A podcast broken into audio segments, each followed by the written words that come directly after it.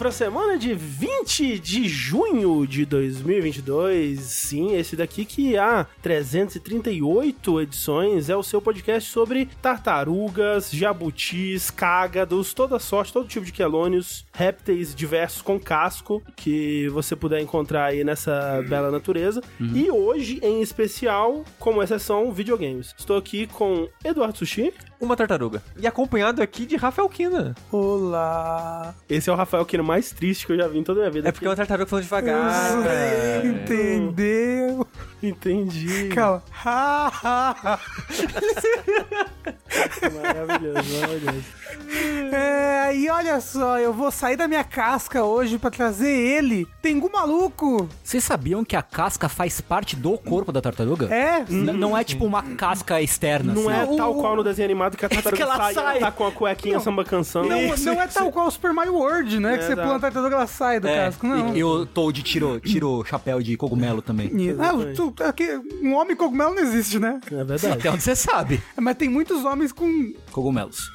Exato. E o nosso mestre Splinter, André Campos. Sou eu. Que no filme, eu gosto que nos filmes live action de Tartaruga Ninja, ele é meio que tipo um rato escroto mesmo, assim, né? Sim. Ele é meio assustador. Inclusive aquele filme, o primeiro filme do Tartaruga Ninja, ele era bastante assustador. É, para, sim. para os olhos de uma criança. Eu lembro de ter ficado bastante é, é, escabrado quando ouvi pela primeira vez. Você viu do Michael Bay? Não vi, não vi. Ok, eu também não. Eu não vi nem o terceiro, que é quando eles vão pro Japão feudal, né? É, eu vi no cinema esse. É. É, muito bom. É, é bom mesmo.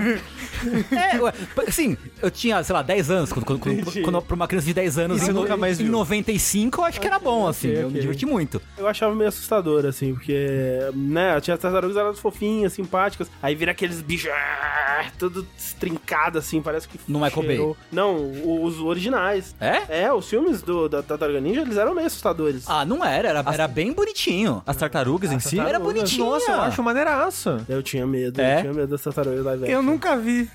Recomendo, recomendo. Pois bem, nesse episódio do Vértice vai ter tartaruga sim. Vamos falar sobre a nossa experiência aí jogando o mais recente jogo de, de Quelônios que se teve lançamento. Mas antes disso, e outros jogos tantos que a gente vai falar também, mas antes deles, temos que fazer aquelas apresentações usuais aqui, né? Que afinal de contas, este é mais um episódio do Vértice, que é o nosso podcast semanal aqui no Jogabilidade, onde a gente fala de lançamentos de jogos, onde a gente fala de notícias, dependendo do número do episódio, né? Esse daqui é um episódio de número par. Isso significa que nós vamos falar dos lançamentos. Semana que vem, notícias, na verdade. E aí que você pode acompanhar com a gente ao vivo no nosso canal da Twitch. Depois ele é ripado daqui, fica aqui na Twitch também, mas depois ele vai pro nosso canal do, do YouTube, que você pode assistir o VOD. Ou você também pode ser um, um, um jovem, né? Porque é a mídia do jovem agora, como a gente percebeu no, no jogo do The Quarry, né?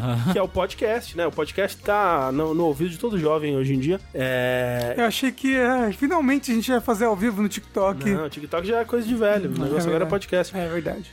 Tamo na crina na onda aí é, de- dos podcasts, porque você pode escutar onde quer que você escute podcasts. Procura por jogabilidade no seu aplicativo favorito, você vai encontrar não apenas o Vértice, mas todos os podcasts da casa aí. De qualquer forma, né, damos boas-vindas aí a você que está nos ouvindo, a vocês que estão agora, né, no calor humano do chat aqui, e pra você que tá ouvindo a versão editada, que, que tal, né? Que tal a ideia de segunda-feira que vem, por volta das 7, 7 e meia da noite, você comparecer lá no nosso canal da Twitch, twitch.tv barra jogabilidade e acompanhar ao vivo com essa, esse calor humano, essa, essa baguncinha gostosa aqui que tá acontecendo. Por quê? Por quê? o fato de a gente poder fazer isso aqui ao vivo, né? E veja só, estamos voltando aos poucos, assim, timidamente, sem anunciar nem nada, com os vértices presenciais. E tem dado muito certo, né? Porque a gente conseguiu finalmente terminar o nosso estúdio novo aqui da Jogabilidade Casa, da terceira Jogabilidade Casa. As coisas estão lentamente voltando ao, ao normal, e só de dizer isso já fico um pouco receoso. Vai dar tudo errado. Exatamente. Vai, é. Mas o fato é que, né, todo esse espaço bonito, lindo, maravilhoso que está à nossa volta aqui, ele, no fundo, saiu do seu bolso. Você aí tá assistindo, você aí que contribui, né, na- nas nossas campanhas do Patreon, do Padrinho, do PicPay, com o seu subzinho na Twitch também, que é grátis pra você, caso você assine algum serviço da Amazon, que é o nível mais básico. E claro, se você quiser é, contribuir ficam ainda mais pela Twitch, tem os tiers mais altos e tal, mas de, de toda forma, a partir de 15 reais em qualquer uma dessas campanhas, você tem acesso ao nosso grupo secreto do Discord, ao nosso podcast bônus do DLC Cedilha, e mais importante de tudo, você continua viabilizando que isso aqui aconteça, né? Então, nosso muito obrigado a você que contribui, que já contribuiu, e você que não pode no momento contribuir, mas que tá falando sobre jogabilidade, tá acompanhando, tá recomendando pra algum conhecido ou conhecida, porque isso também faz parte, né? Tipo, mesmo Sim. que você não tenha contribuído diretamente, né? A sua audiência, a sua paciência, como diriam certos apresentadores por aí, também foi o que montou isso daqui. Então, verdade. muito obrigado. É verdade. Olha a palavra. É exata- E, e fora isso, você já contribuindo ou não, você pode, neste momento, independente se está ao vivo ou gravado, ir lá no chicorei.com.br e comprar as maravilhosas estampas de jogabilidade. E ó, assim como os alquimistas de Jorge Benjor, as estampas estão chegando. É verdade, pô. Já, já vimos aí uma prévia da- de uma nova estampa. Aham. Tá finíssima. Separa aí um, um dinheirinho na sua carteira. A Separe. estampa numa camiseta. É verdade. Também é estampa. Se quiser fazer uma estampa aí, ninguém vai reclamar. Pois bem, pois bem. Estamos aqui para falar dos joguinhos que a gente tem jogado. Quem quer começar? Quero começar então trazendo aqui o jogo, que eu tenho certeza que é um jogo da juventude, tal qual jogabilidade. Um jogo que conversa com o jovem, né? Tá na boca do jovem, tá todo mundo falando sobre esse jogo, mais ou menos. Talvez não muito, talvez ninguém tá falando. Mas que é o qual? É o Soldiers, não é Lego Star Wars, gente. Esquece essa porra. Esquece Lego Star O Wars. pessoal tá cobrando rápido. É, Então, as, É que, o, é que o Rafa prometeu muitas o Brasil vezes. quer saber o que É, o Rafa tem a dizer é. sobre Lego Star Wars. É chato, Lego Star Wars é chato. todo mundo, assim, todas as lives, pô, e o Lego Star Wars? Pô, e o Lego Star Wars? É a mesma pessoa, que ela tem muitas contas. Ah, então justo, mas né? É assim que assim que faz o trabalho de base, né, do fã, o, a, fa- a fancan, fancando Lego Star Wars do Rafa. A Isso. próxima aposta vai ser pro Rafa é, falar de Lego Star Wars no. Isso, jogar Lego Star Wars em live. Mas então, eu quero falar, na verdade, é de Soldiers. É, ao contrário do que o Google tenta te dizer, não é soldados, você não, não, não escreveu errado, é almadados, entendeu? Uma mistura de alma com soldados. Soul, Dark Souls, O que é- Soldiers. É, exatamente, porque o que já te leva a- ao primeiro erro daí, que é você achar que esse jogo é um Souls-like. Exato. E não é. Não é? Que não é. Olha só, eu achei que era. Pois é. Não, ele é um quase Metroidvania, assim. Ele é um jogo em pixel art, 2D, plataforma, só que ao contrário do Metroidvania, do Metroidvania clássico, em que você tá em um ambiente só, extremamente enorme, completamente interligado, você tá num estilo do Guacamole, em que você tem, tipo, um overworld, um mundo meio linear e reto, né? Porque é uma plataforma, é um jogo de plataforma, um jogo 2D. E aí nele você tem, tipo, as dungeons. E as dungeons são todas interconectadas ali, bonitinho, blá blá. A dungeon em si, ela é fechadinha e conectada, né? Isso, exato. As áreas que conectam essas dungeons, que o Rafa falou, são mais lineares. Elas têm motivos pra ser revisitadas e coisas escondidas. Só que, né, são bem mais diretas e simples, assim. Lembra muito o quê? Guacamole. É, talvez. A- até, tipo, o jeito como você visita essas dungeons é tudo pela história, sabe? Sim, sim. É, mas algo, algo me faz sentir que ele é mais Metroidvania do que o Guacamole. Talvez porque ele tem. que ele é menos guiado. Porque o Guacamole, Guacamole é muito guiado. Esse é menos guiado. Mais ou menos porque ele, ele mostra no mapa onde você tem que ir. Igualzinho o Guacamole, sabe? Mostra. Mostra, ele mostra, tipo, porque você tem a main Ele, quest, ele, né? ele mostra a região que ela tá, mas É, não é. aonde ela tá. Exato, é. Não. Mas, mas é, tá certo, tá certo. Eu ia comparar com o Metroid Fusion, mas ele é, ele é mais linear que o Fusion. Porque o Metroid Fusion também ele é separado nas, nas regiões. Nas, da, nas regiões, é. é. Mas então, o Soldier, o que, que eu digo que ele tava na boca do povo, ele deu o que falar e etc e tal? Porque ele foi recebido com mixed reviews. Que que- não, não mora nos Estados Unidos, Rafa. Ai, André, com reviews remexidos. Entendi. Né? Opiniões mistas. Opiniões mistas, obrigada. Quando a pessoa sabe português, né? É, porra, André, é muito complicado esse negócio de saber português. Rapidinho, você acha que esse jogo ele, ele fez muito barulho? Porque eu sei que na nossa bolha de overnautibilidade teve bastante gente jogando, né?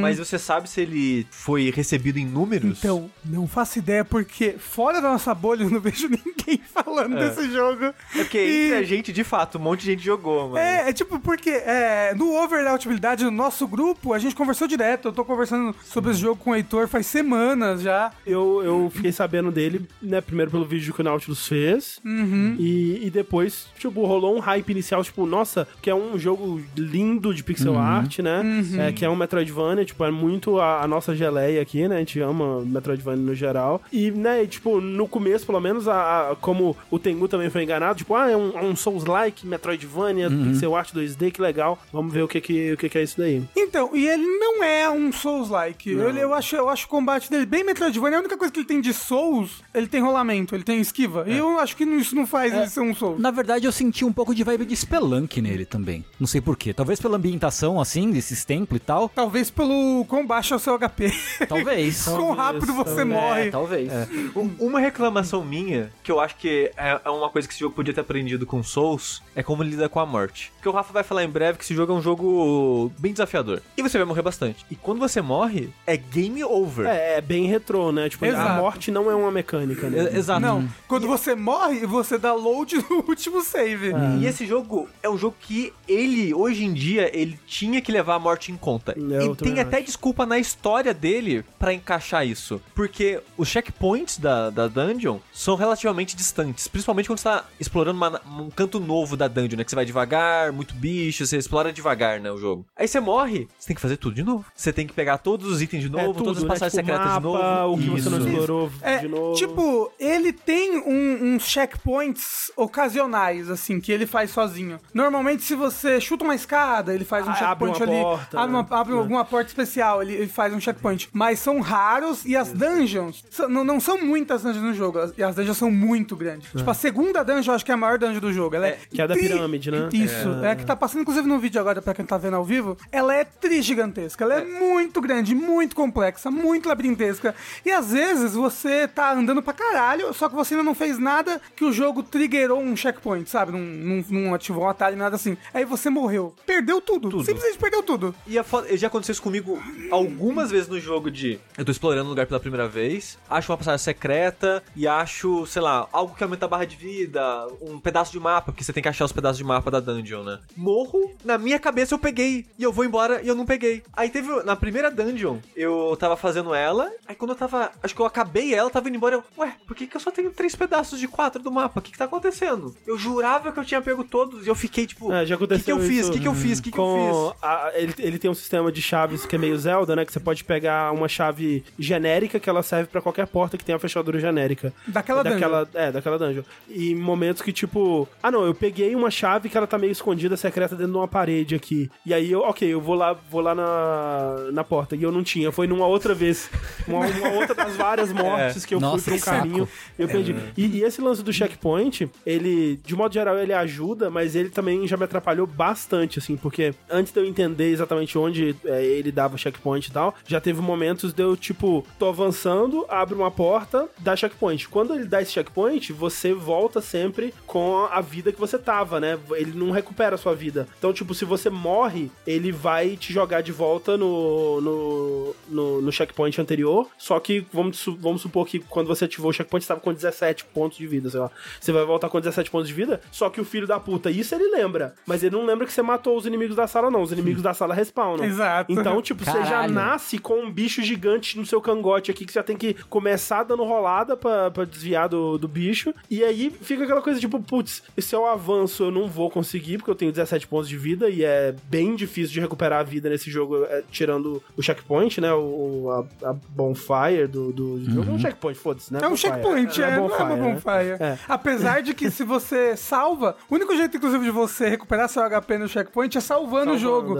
é. É, se você salva, tudo volta, os Nem bichos todos tudo, né? voltam. É, acho que É. é, ele, fa- ele faz um bom trabalho até nisso de voltar só os inimigos menores, alguma coisa assim. Eu não sei É. qual lógica ele usa, mas. Na primeira dungeon, por exemplo, as aranhas nunca voltam. É. Só voltam os outros inimigos. Então é tipo um save state ruim, assim, que você deu no quando não devia. É, É tem, tipo tem- isso. já teve momentos que era assim, que, tudo bem que você ainda pode, no menu, dar load no seu último save manual. Aham. É, tipo, Então- se você morrer, você pode escolher. Ou você volta desse checkpoint automático, ou Aham. você volta do. ou você carrega um save. Mas aí fica aquela coisa, tipo, putz, nossa, se eu voltar do meu save normal, vou perder tanto do que eu fiz. Então, o, o, o meu bom ne- nesse jogo é que eu sou muito traumatizado e eu volto pra salvar toda hora. Ah, eu também. Ai, abri uma porta, volto e salvei. Ai, fazer o quê? Volto e salvei. Mas- sabe? Eu fico mas- voltando pra salvar. E não, eu não tô falando que é o certo ele realmente Não, não. precisava melhorar nisso, mas, mas eu não sofri tanto com isso em específico. O que me fez sofrer nesse jogo, e eu acho que vem o grande defeito dele é, ele é um jogo muito ambicioso. Ele é um jogo muito grande, com muitos e muitos inimigos, e inclusive, boa parte do que eu digo que ele é muito ambicioso é que ele tem três classes pra você escolher, né, pra jogar, e que jogam bem diferente uma da outra. Apesar de- de- delas irem ganhando os mesmos upgrades de, de movimentação, tipo, ah, vai ganhar o pulo duplo no mesmo momento, vai ganhar o dash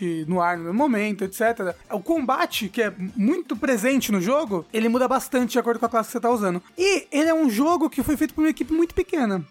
Ele, é um, foi, ele foi feito por uma equipe. Eu não sei de que país, eu sei que o jogo originalmente ele é escrito em espanhol. Então a linguagem original dele é espanhol. Eu acho que ele é mexicano. É de um, se eu não me engano, é de um estúdio mexicano. É, talvez. E o negócio é que ele, foi- ele é um estúdio de seis pessoas. É. Assim, dado o escopo do jogo e a- o detalhe da arte, né? É impressionante. É bem impressionante. Então, e aí o que que ele tem? Ele falta balanceamento e polimento. Sim. Por quê? As piores coisas dele são picos de dificuldade. Ele tem picos de dificuldade absurdos, assim. Você tá, tipo, o jogo tá fluindo, tá gostoso de boa. Eis que tem uma sala que é, tipo, muito impossível, ou muito chata, ou muito demorada, sabe? E aí essa sala tá, tipo, longe pra caralho do checkpoint. É, então ele tem essa, essa falta de balanceamento e ele é bugado. Ele tem uns bugs, assim, sinistros, assim. É, eu não sei em, em que plataforma vocês jogaram, mas no, no PS5 teve momentos assim que, tipo, é, um- em áreas específicas que de 5 em 5 minutos o jogo travava. Tipo, e travava de ter que fechar o jogo pra, Caramba. pra abrir de novo. E era, parecia que era problema da- da- de sala, sabe? Tipo, teve algumas salas que isso aconteceu comigo. E aí eu fazia que nem o Rafa, eu explorava um pouquinho, voltava no checkpoint, salvava de novo, né? E aí eu eventualmente conseguia passar, mas, né, né procurando no, no, no Reddit e outros lugares assim, eu vi que era um problema é, comum que as pessoas estavam tendo é, com o jogo. Dito isso, eles disseram que tá vindo um patch aí pra consertar muitos problemas, até problemas de balanceamento, porque eu não terminei o jogo, eu tô um pouco depois dessa pirâmide, né? Então eu tô com umas 15 horas de jogo, mais ou menos. É foda porque eu vejo nesse jogo, tem jogos que a gente fala aqui que a gente não gosta e que, putz, ah, é porque né, eu, eu- tenho problemas fundamentais com esse jogo, ou não é um tipo de jogo que me agrada, ou pra me agradar ele teria que, sabe, teria que ser feito de novo o jogo, teria que mudar muito, coisas tão fundamentais que, que não, não teria como é, resolver isso, né? E esse jogo não, eu, eu vejo dentro dele, assim, tem um jogo muito bom dentro dele, assim, tem um jogo com potencial muito, muito grande, só que como vocês disseram, tipo, é, são pequenas coisinhas, assim, pequenas coisinhas de balanceamento, o jeito que ele lida com é, vida e, e- cura, né? Tipo, o fato de que talvez ele. Ou, ou se ele não quer pegar coisas que estão estabelecidas em, em Souls-like, tipo um equivalente a um Oasis Flask, mas que ele desse um pouco mais de poder de cura pros glóbulozinhos verdes que você encontra no cenário. Que, tipo, o pequeno recupera um e o grande recupera cinco, sendo que os ataques que você toma pode tirar 20, sabe? Então, tipo, é muito um- uma porrada, né, de um inimigo um pouco mais forte, tira, pode tirar 20 e tantos. Ah, não. no- normalmente, é, você bobeou, você morreu nesse É. jogo. Ele é. Um inimigo te mata, fácil, assim. Tipo, se você bobear. E é foda porque ele não. Ele, ele requer, ou, ou pelo menos parece requerer uma precisão no combate que eu não acho que ele tem. Tipo, ele, ele não tem um combate metódico, lento. Ele tem um combate bem caótico de Metroidvania, de jogo de, de ação 2D, assim. Só que ele parece requerer uma precisão que eu acho que ele não consegue entregar, né? E por, por exemplo, ele tem uma mecânica de, de defender que depende de uma barra de estamina que pra mim não faz o menor sentido. Eu de vez em quando uso, mas eu não consigo de- depender da defesa porque ela recupera tão devagar que é tipo, eu não vou conseguir usar a defesa ao longo de uma luta, por exemplo, sabe? Tipo, se, o- se o inimigo ele, ele, ele me dá três golpes que eu tentaria defender, a minha barra de estamina já acabou e ela provavelmente só vai ficar cheia de novo depois que a luta acabar. De tão demorado que é. E, né, o ritmo da estamina, ele não condiz com o ritmo da luta. O ritmo da luta é muito frenético, o ritmo da estamina é muito lento. Você tá, jogou com que classe? Com o normalzinho, esse. O Ah, guerreirinho. com o guerreiro. É, porque ele tem, ele tem as três classes tradicionais, né? Guerreiro, arqueiro e, e mago. Eu, eu joguei com o arqueiro e com o mago. O mago parece ser o mais fácil. Hum. Mas é, assim- Mas é o que tem o menor HP, ele morre muito rápido. Asterisco aí. O Rafa falou que tá de boa de mago. Todas as outras pessoas que eu vi na internet falaram que o mago é uma bosta. Então eu não sei. É. Nossa, porque, eu- é, porque Então, eu, eu joguei de sei. arqueiro, né? E o arqueiro tem mais HP e tudo mais, mas eu, achei o arqueiro mais difícil do que o mago. Porque o, o, o mago tem homing attack, então, tipo. Mas é de perto, né? É, é, é relativamente de perto, mas é. Eu não preciso ficar prestando atenção no meu ataque, sabe? Porque em qualquer lugar que eu ataco, eu acerto o bicho. Em questão de defesa, eu, eu acho que a defesa é pra momentos e situações específicas. Tipo o mago, quando a defesa dele quebra, ela estoura, tipo, nos cacos de vidro que dá dano ao redor. Então toda batalha eu uso a defesa pra dar dano no inimigo. Ou então, tipo, é um ataque que eu não vou conseguir desviar, porque o, o, o normal é você desviar dos ataques. É, aí eu defendo. Só que o mago defende pros dois lados. O guerreiro e o arqueiro só defendem pra frente. E isso já ferra tudo já pra mim. Eu acho que eles deveriam defender pros dois lados também. Dane-se que a animação é segurando um escudo, sabe? Dane-se que a animação é diferente. Porque o mago ele faz uma bolha ao redor dele, né? Por isso que ele defende pra todos os lados. Você tava falando do arqueiro, né? Que você preferiu o mago ao arqueiro. E o velho comentou no chat: Ah, pelo que falam, a dificuldade é soldado, mago e arqueiro, sendo o soldado mais fácil o arqueiro mais difícil. Eu tô jogando de arqueiro, não consigo me imaginar jogando de guerreiro, por exemplo. Porque eu- nesse jogo, parece que a distância é- fundamental. A distância ajuda muito. Ajuda Sabe? muito. A maneira que o arqueiro funciona é: você tem unidades de flechas que elas se recuperam com o tempo.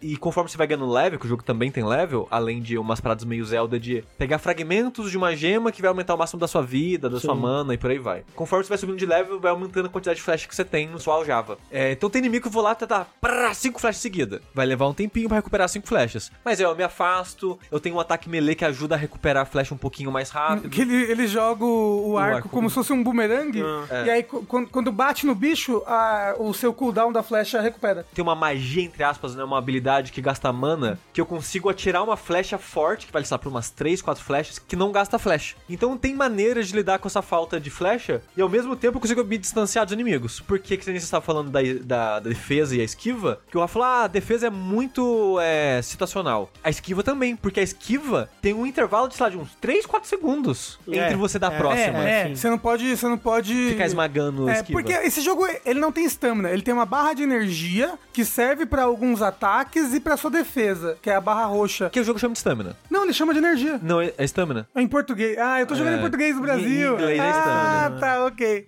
E a dinâmica dele, que o André tá falando, é bizarra, porque se você defende, é sem sacanagem. Quando zera a minha barra de stamina, que é a da defesa, a impressão que eu tenho que é tipo é um minuto pra voltar. É, é tipo isso. muito E- devagar. E enche muito rápido. É tipo, sem sacanagem, a, a minha impressão é, é que são ah, três ataques que eu, tô, que eu defendi, acabou a minha barra. E aí eu tenho que esperar esse um minuto, É. quase, pra poder defender de novo. Eu vejo essas, essas mecânicas, né? Essas mecânicas de. Ah, ele tem a mecânica de pulo, ah, ele tem a mecânica de desviar rolando, ele tem a mecânica de defender, ele tem a mecânica de parry também, mas eu nunca consigo confiar nelas. Não- não compensa. Não, parece, e aí não parece que vale a pena. E aí eu acabo que eu, eu jogo bem caótico, tipo, pulando, sabe? Louco. Pulo duplo de- pra desviar. Eu, eu fui ver o Heitor jogar na pirâmide, tem um inimigo que ele fica dando teletransporte, que é insuportável a, a frequência naquele da teletransporte. Na pirâmide? Que ele fica esquivando e teletransportando. Ah, o, o- os assassinos? Tipo, uns É. assassinos? Tá, tá, tá. E ele só matava dando pulo duplo e ataque no ar, É isso. você cai com é tudo. isso, é assim que mata. E parece Então, insuportável. é, não. Não, É mas porque- olha só, o, o, o ne- o negócio que acontece pra mim é, eu tenho estratégias pra cada inimigo. E é Ah, não, louco sim. porque são estratégias bem diferentes do arqueiro e do, do mago, sabe? Por exemplo, o arqueiro, ele tem aquele, aquele dodge especial no R1, Sim, que, Que- que não tem iframe. que, que não tem iframe. Então, ele é pra ataques específicos. Eu sei que esse inimigo pula e ataca assim. Eu dou o dodge, porque ele dá três flechas que não gastam flash e dá bastante dano. Não, sim. Então, o tipo- é, tem inimigos que eu uso a defesa, tem inimigos que eu acostumei a usar o parry e tal, mas realmente é, é, é, um- é uma habilidade que ela parece situacional, assim, enquanto que deveria ser mais versátil, né? É, então, eu acho que talvez realmente precise, precise equilibrar, mas, eu- como eu falei, o problema dele é isso, que ele tem, ele é desbalanceado e, e, e muitos bugs, tipo, no Switch ele tá injogável, e ele tá barato no Switch, ele tá o mesmo preço do PC, que é tipo 32 reais, 35 reais, Pra hoje em dia é ok, pra um jogo de 40 horas, sei lá. Exato. né? Pô, acho que mais, hein? Porque eu terminei a, a primeira dungeon com quantas horas? Acho que 9 horas, Ah, então é, porque você fica indo e voltando. É, é, é. Mas eu, eu tô com umas 50 horas nele, fácil. Eu tô na, na sexta dungeon agora. Mas, tipo, a segunda e a terceira dungeon parecem muito mais difíceis que a quarta e a quinta. E ele tem esses picos de dificuldades loucos, assim, de salas muito difíceis, inimigos muito difíceis, uns inimigos muito chatos e bugs, como eu falei no Switch, ele tá injogável, porque ele tá em, tipo, ele roda 10 iframes e...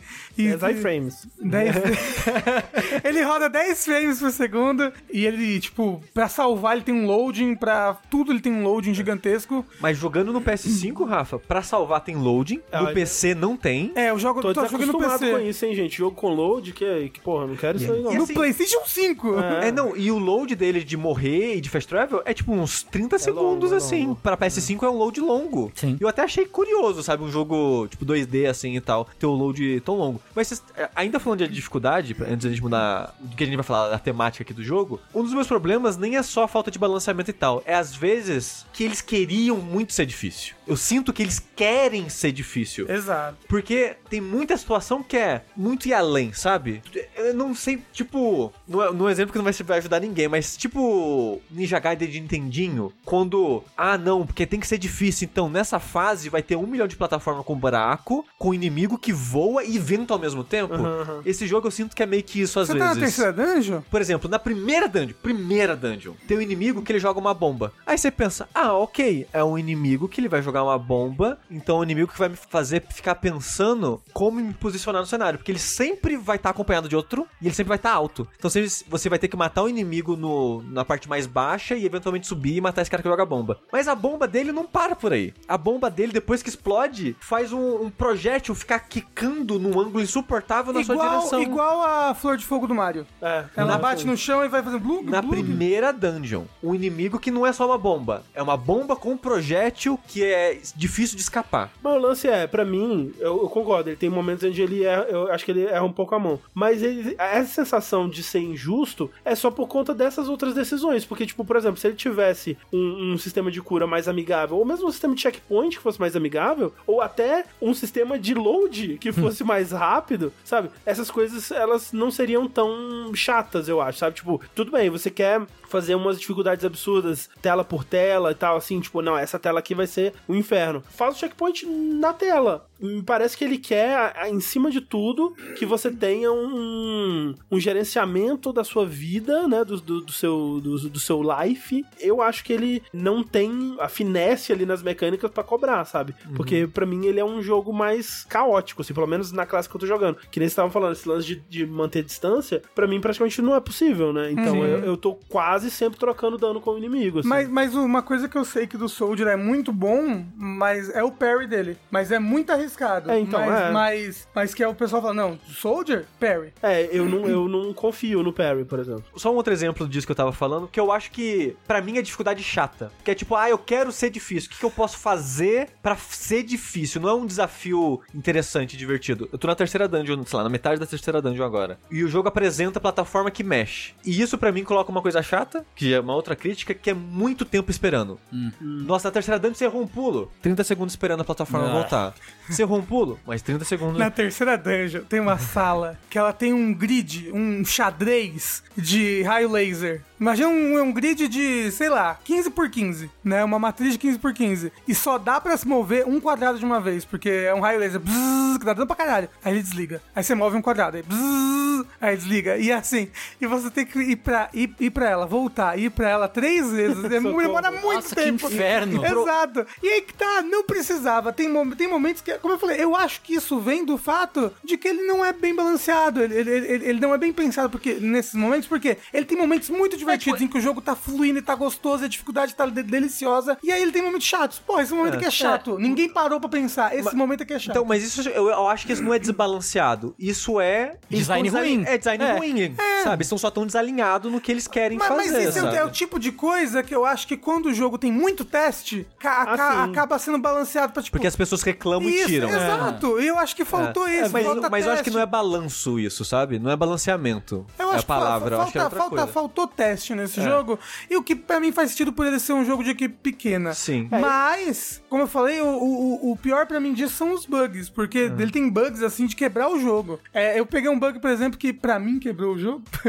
Que- Porque você sabe quando você pega um pedaço de coração? Sei. Peguei um pedaço de coração, deram quatro pedaços. Bum, aumentou, aumentou meu HP máximo. Fiquei feliz, uhul! Fui pra próxima sala e morri. Caramba. não voltou. Ele fez um checkpoint depois que eu, que eu peguei o pedaço de coração. Só que ele tirou o meu pedaço de coração. Aí eu fiquei com três pedaços de coração, voltou, meu HP Sei. diminuiu. Só que o, a- o baú do pedaço de coração tava aberto já. E eu- Ah. Ou seja, eu perdi o item. O que, que eu fiz? Instalei a cheat engine, já que eu tô no PC, e me dei um pedaço de coração. Perfeito, perfeito, perfeito. É, perfeito. justo. É, mas assim, tipo, essa sala do, do- dos lasers parece uma filha da putagem, tem que passar por ela várias vezes, realmente não tem muito o que fazer além de tirar ela do jogo. Mas até agora, pelo menos, eu realmente acho que são coisas que dá pra consertar num patch. Tipo, tudo isso, pô. Ah, eu, tive, mas eu- eu tive problema com bug e isso dá pra consertar no patch. Essa coisa da dificuldade, dá pra eles, se eles quiserem balancearem, tipo, ah, agora em vez de curar um, a bolinha verdinha cura três. Nossa, só isso seria uma, uma ajuda muito grande, assim, Uhum. É, sabe? mas é, ele- então, vai sair um patch de dificuldade, Aham. né? Porque as pessoas estão reclamando desses, desses, desses picos de dificuldade que o jogo traz. E eu tô aguardando bastante por ele. Porque,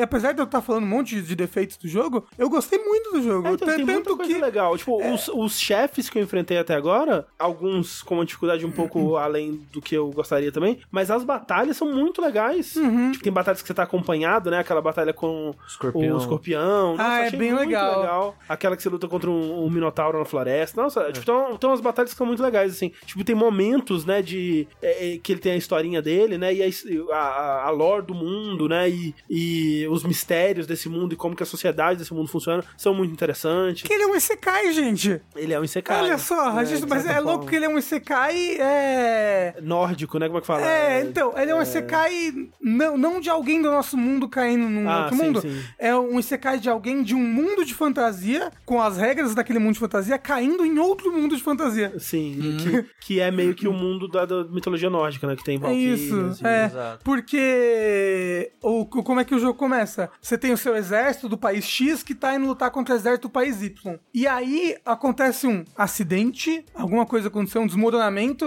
e aparentemente todo o seu exército, é, você incluso, que você é um soldado qualquer, e aí uma Valkyria leva vocês pro Valhalla, né? Ela, ela fala que, que vai levar vocês para outro mundo. Ela não fala que é o Valhalla, mas chegando nesse outro mundo, tem várias raças de vários outros mundos diferentes que ao morrerem foram pra lá. Só que aí tem uma coisa curiosa: o seu personagem e os seus amigos que vieram nesse tal desmoronamento, eles não estão mortos, porque eles ainda têm corpos físicos. E todo mundo lá não tem. Todo mundo lá quando morre desaparece. O seu personagem quando morre, ele deixa o corpo pra trás e a alma sai e aí a alma desaparece. Então, Olha aí a tipo, justificativa pra ter uma mecânica envolvendo a morte que o Sushi falou. Exato. No desmoronamento, vocês estão presos na caverna e a Valkyria fala: Olha, vocês estão destinados a morrer. Porque vocês né, vão passar fome aqui e vão morrer de fome. Não, já não quer ir comigo, não? É, mandou, mandou essa. Esse- o foda do jogo, eu concordo com vocês. Dá, tem um jogo escondido, um jogo legal escondido no meio da bagunça dos defeitos desse jogo. Mas pra mim, isso deixa o jogo mais frustrante que eu fico. O potencial, né? Exato, porque eu fico. O jogo é tão bonito, a trilha é tão legal. É, mesmo. A história é ok, A história é legal pra caramba. então, tipo, a única coisa que falta é o momento a momento do jogo ser gostoso pra acompanhar todo o resto. Só que eu tô, tipo, cinco, jogo 5 minutos de boinha e 10 minutos puto. Aí eu jogo 5 minutos de boinha e 10 minutos puto. E eu, Mas- e eu vivo na constante, tipo, caralho, eu vou abandonar esse Mas jogo. na, na parte da pirâmide já tava assim pra você? A pirâmide é a pior parte do jogo disparado Ah, pra mim. Eu acho, É, porque eu acho assim, o ponto mais baixo. Eu tô achando realmente o pior momento, assim, até agora. Mas o meu equilíbrio de. Eu tô mais me divertindo do que ficando puto, por enquanto, pelo menos, sabe? É, eu tô, assim, eu, eu tô, como eu falei, tô na sexta dungeon e eu, e eu tô assim também. Ah, eu- Inclusive, eu tô muito próximo de zerar. Eu acho que, inclusive, essa é a última. Eu tô- chutaria que é. É. E, eu, e eu fico mais feliz do que puto, mas tem momentos que eu fico muito puto. É assim. E assim, é, as duas, os dois pontos mais baixos do jogo são a segunda e a terceira dungeon. Talvez, Sushi, a terceira mais do que a segunda. Nossa. Porque a segunda, eu, eu, me diverti, eu me diverti bastante em vários momentos dela, apesar dela ser muito confusa e muito grande. a Mas terceira? isso. A segunda, né? A pirâmide. É. Mas isso eu achei legal, assim, nela. Tipo, nossa, que, que dungeon né, imensa. Ela tá indo pra todos os lados. Então, mas eu perdi dois bugu, bigu, e não mostra no mapa onde é que eles estão. Eu, eu passei por eles e não conseguia pegar na hora. E agora, eu não sei, eu não, eu não sei. Sabe o que eu fiz, É a, Rafa? é a o corujinha mágica lá, o bichinho. É os bichinhos. É, e, e eles são muito importantes de pegar. Aham. É, pelo menos 15 no começo, ó, ajuda muito. Rafa, o jogo não marca onde tem esses passarinhos, né? Hum, E Tem não um- tem marcador também pra você botar. Não, é péssimo. Tem um deles que fica junto com o baú. Sabe o que eu fiz? Eu não abri o baú pra lembrar. Esse baú tá aqui porque eu ainda não peguei o bichinho que tá nessa sala com o baú. Aí quando eu consegui pegar o bichinho, eu abri o baú. Justo. Ah, boa. É, que era um baú que pra você mago era importante, que ele aumentava a barra de mana. Exato. Mas é. Ou, inclusive, a- o Mago é muito divertido de jogar. Isso pra mim já, já, já me vende o jogo. Tem uma classe Mago muito divertida de jogar. Cheio de, de magias e cheio de. de... Um mago cheio de magias. Não, mas cheio de magias e de utensílios, coisas úteis pra você utilizar. E tipo, ah, pra esse inimigo eu gosto de. Ah, eu, vi- eu, eu vi que tem aquele inimigo. Já vou chegar com essa magia aqui já preparada, porque dá pra você preparar umas coisas em antecipado. Tipo, uma coisa que fica ao seu redor e é o primeiro ataque que você dá no inimigo, ataca ao mesmo tempo. Um livro que fica atacando automaticamente os inimigos ao seu redor, etc. Uma coisa que eu não gostei nesse jogo, as ferramentas. Não serve pra porra nenhuma. A maioria Ah, delas. Não, é porque. Você já se upou elas? Não, porque eu não gosto de nenhuma delas. Eu fico, ah, vou esperar aparecer uma que eu gosto, Não, sei mas lá. é porque elas ficam melhores quando você upa. Tipo, você sabe o, o machado machado negro, o negocinho? É, ele Que a joga... descrição dela é arma foda pra caralho. Ela é muito boa, sabe? É, é, ferramentas tipo bomba e tal. isso, Isso, isso. é. Eu basicamente só uso a bomba. É, não, é porque eu tenho tipo umas 20. É. E eu só uso a bomba também. É, não. Ó, e o negócio é que o mago, ele tem pouquíssimo uso de ferramentas. Aí o arqueiro tem médio e o soldado tem muito. Porque é o que compensa pro soldado ter ataque à distância, sabe?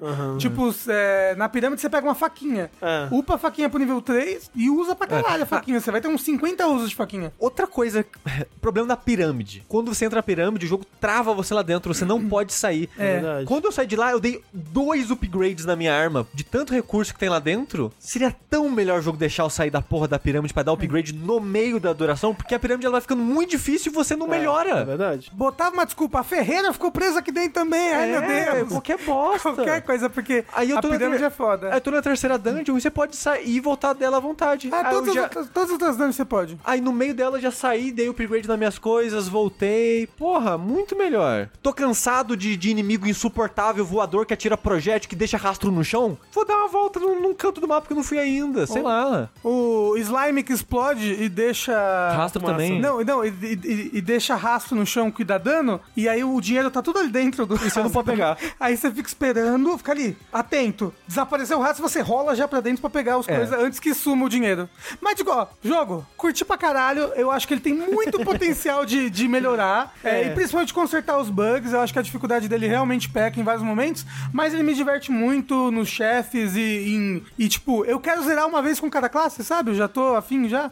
Eu- sabe o que é o Então- foda? Sabe o que é o foda? que nem eu falei, nos 5 minutos que eu tô só achando esse jogo legal, eu penso, putz, pra platinar precisa terminar com as três classes. Será que. eu- Acho que dá pra platinar, hein? Acho que dá. Aí eu jogo um pouquinho, não, não vou platinar essa porra, vai tomar no cu. Acho que nem vou nem terminar esse jogo. Eu jogo mais um pouquinho. Ah, mas dá, dá, dá pra terminar, dá pra É, terminar. Sushi, o nome disso é relação abusiva. É, o, o, o Heitor falou a mesma, a mesma coisa, tipo, que o sushi que é tipo é uma relação de amor e ódio. Tem momentos que o jogo tá muito legal e fluindo, e de repente ele tem picos de dificuldade insuportáveis. Relação abusiva. Relação abusiva, é isso mesmo. É tipo, vo- você continua jogando, esperando aquele momento que você lembrava, nossa, mas foi- a gente teve um. Momentos juntos tão bonitos, Exato, né? É, é, mas, tão, ó, tão lindo no começo. Quanto, É. quanto mais eu fui avançando no jogo e mais forte eu fui ficando e com mais recursos, mais divertido foi ficando e menos picos de dificuldade louco teve. Mas, Psicologia explica. Mas eu cheguei num, num desses chefes que são esses. Esse, essa. É que, que cada um tem uma arma, sabe? O machado, a lança, a garra. Eu cheguei num agora, puta que pariu, que eu, eu tipo, morri umas 15 vezes, aí eu deixei pra,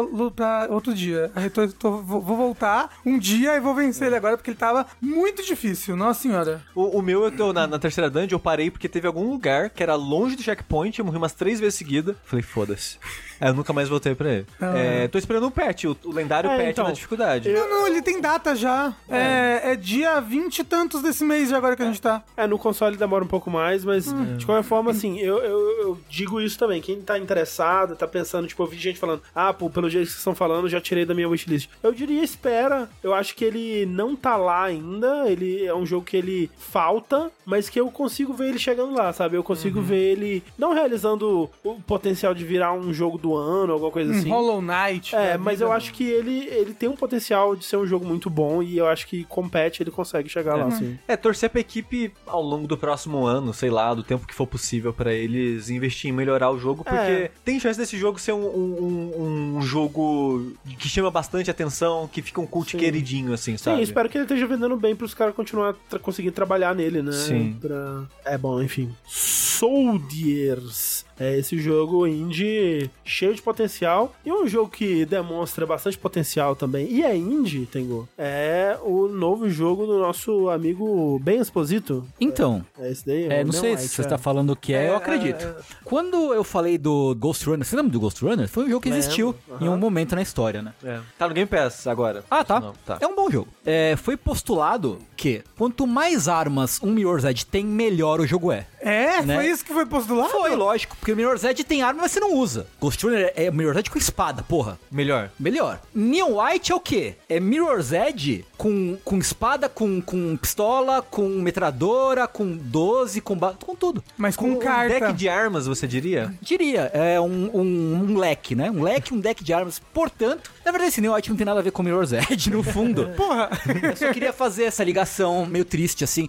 Tem e não tem? Mas eu acho que a comparação com o Ghost Runner faz sentido do que eu vi. Uhum. Eu não cheguei a jogar o Neon White ainda, porque os dois são jogos com foco em velocidade e execução perfeita, né? Sim, Em sim. Sobre repetir, até repetir a fase que você fez pra tentar fazer ela melhor. Sim, sim, sim. Porque como é que é? Qual, qual é que é o lance? O Neon White, eu sempre, eu sempre fico pensando em Neon Demon, que é o nome de um filme, que eu não assisti, mas que fica na minha cabeça. Mas é Neon White o nome do, do, do jogo. Enfim, ele é um jogo em que você é um cara que morreu, Igual Soldiers. igual Soldiers, né? E aí, nesse, nesse universo, é, de tempos em tempos, o, o céu, né? Deus e seus anjinhos, pegam umas pessoas, umas almas que estão no inferno e trazem eles de volta pra eles fazerem serviços sujos pra Deus, assim, tipo, ah, matar demônios que estão infestando determinadas regiões. E esses caras eles chamam de Neon, né? esses, esses espíritos que vão pro inferno e e Deus traz de volta, bota uma máscara, uma máscara estilosa nele ah, e chama ele de Neon. E aí tem Neons de vários nomes e, um, pelo que eu entendi, os Neons importantes são os Neons que tem cor. Então tem a Neon Red, o Neon Yellow, tipo Sentai. E você é o Neon White, que é o boneco que dá nome para o jogo. É, o Neon White é um indivíduo e não um grupo. É um cara. Ah, o, tá. o seu personagem é o Neon White. É, um porque o jogo no, no material promocional sempre mostra uma equipe, né? Eu É. achava que a equipe era a Neon É, White. então, porque quando, o- quando o Neon White chega, né, quando ele acorda ah, e recebe a máscara dele,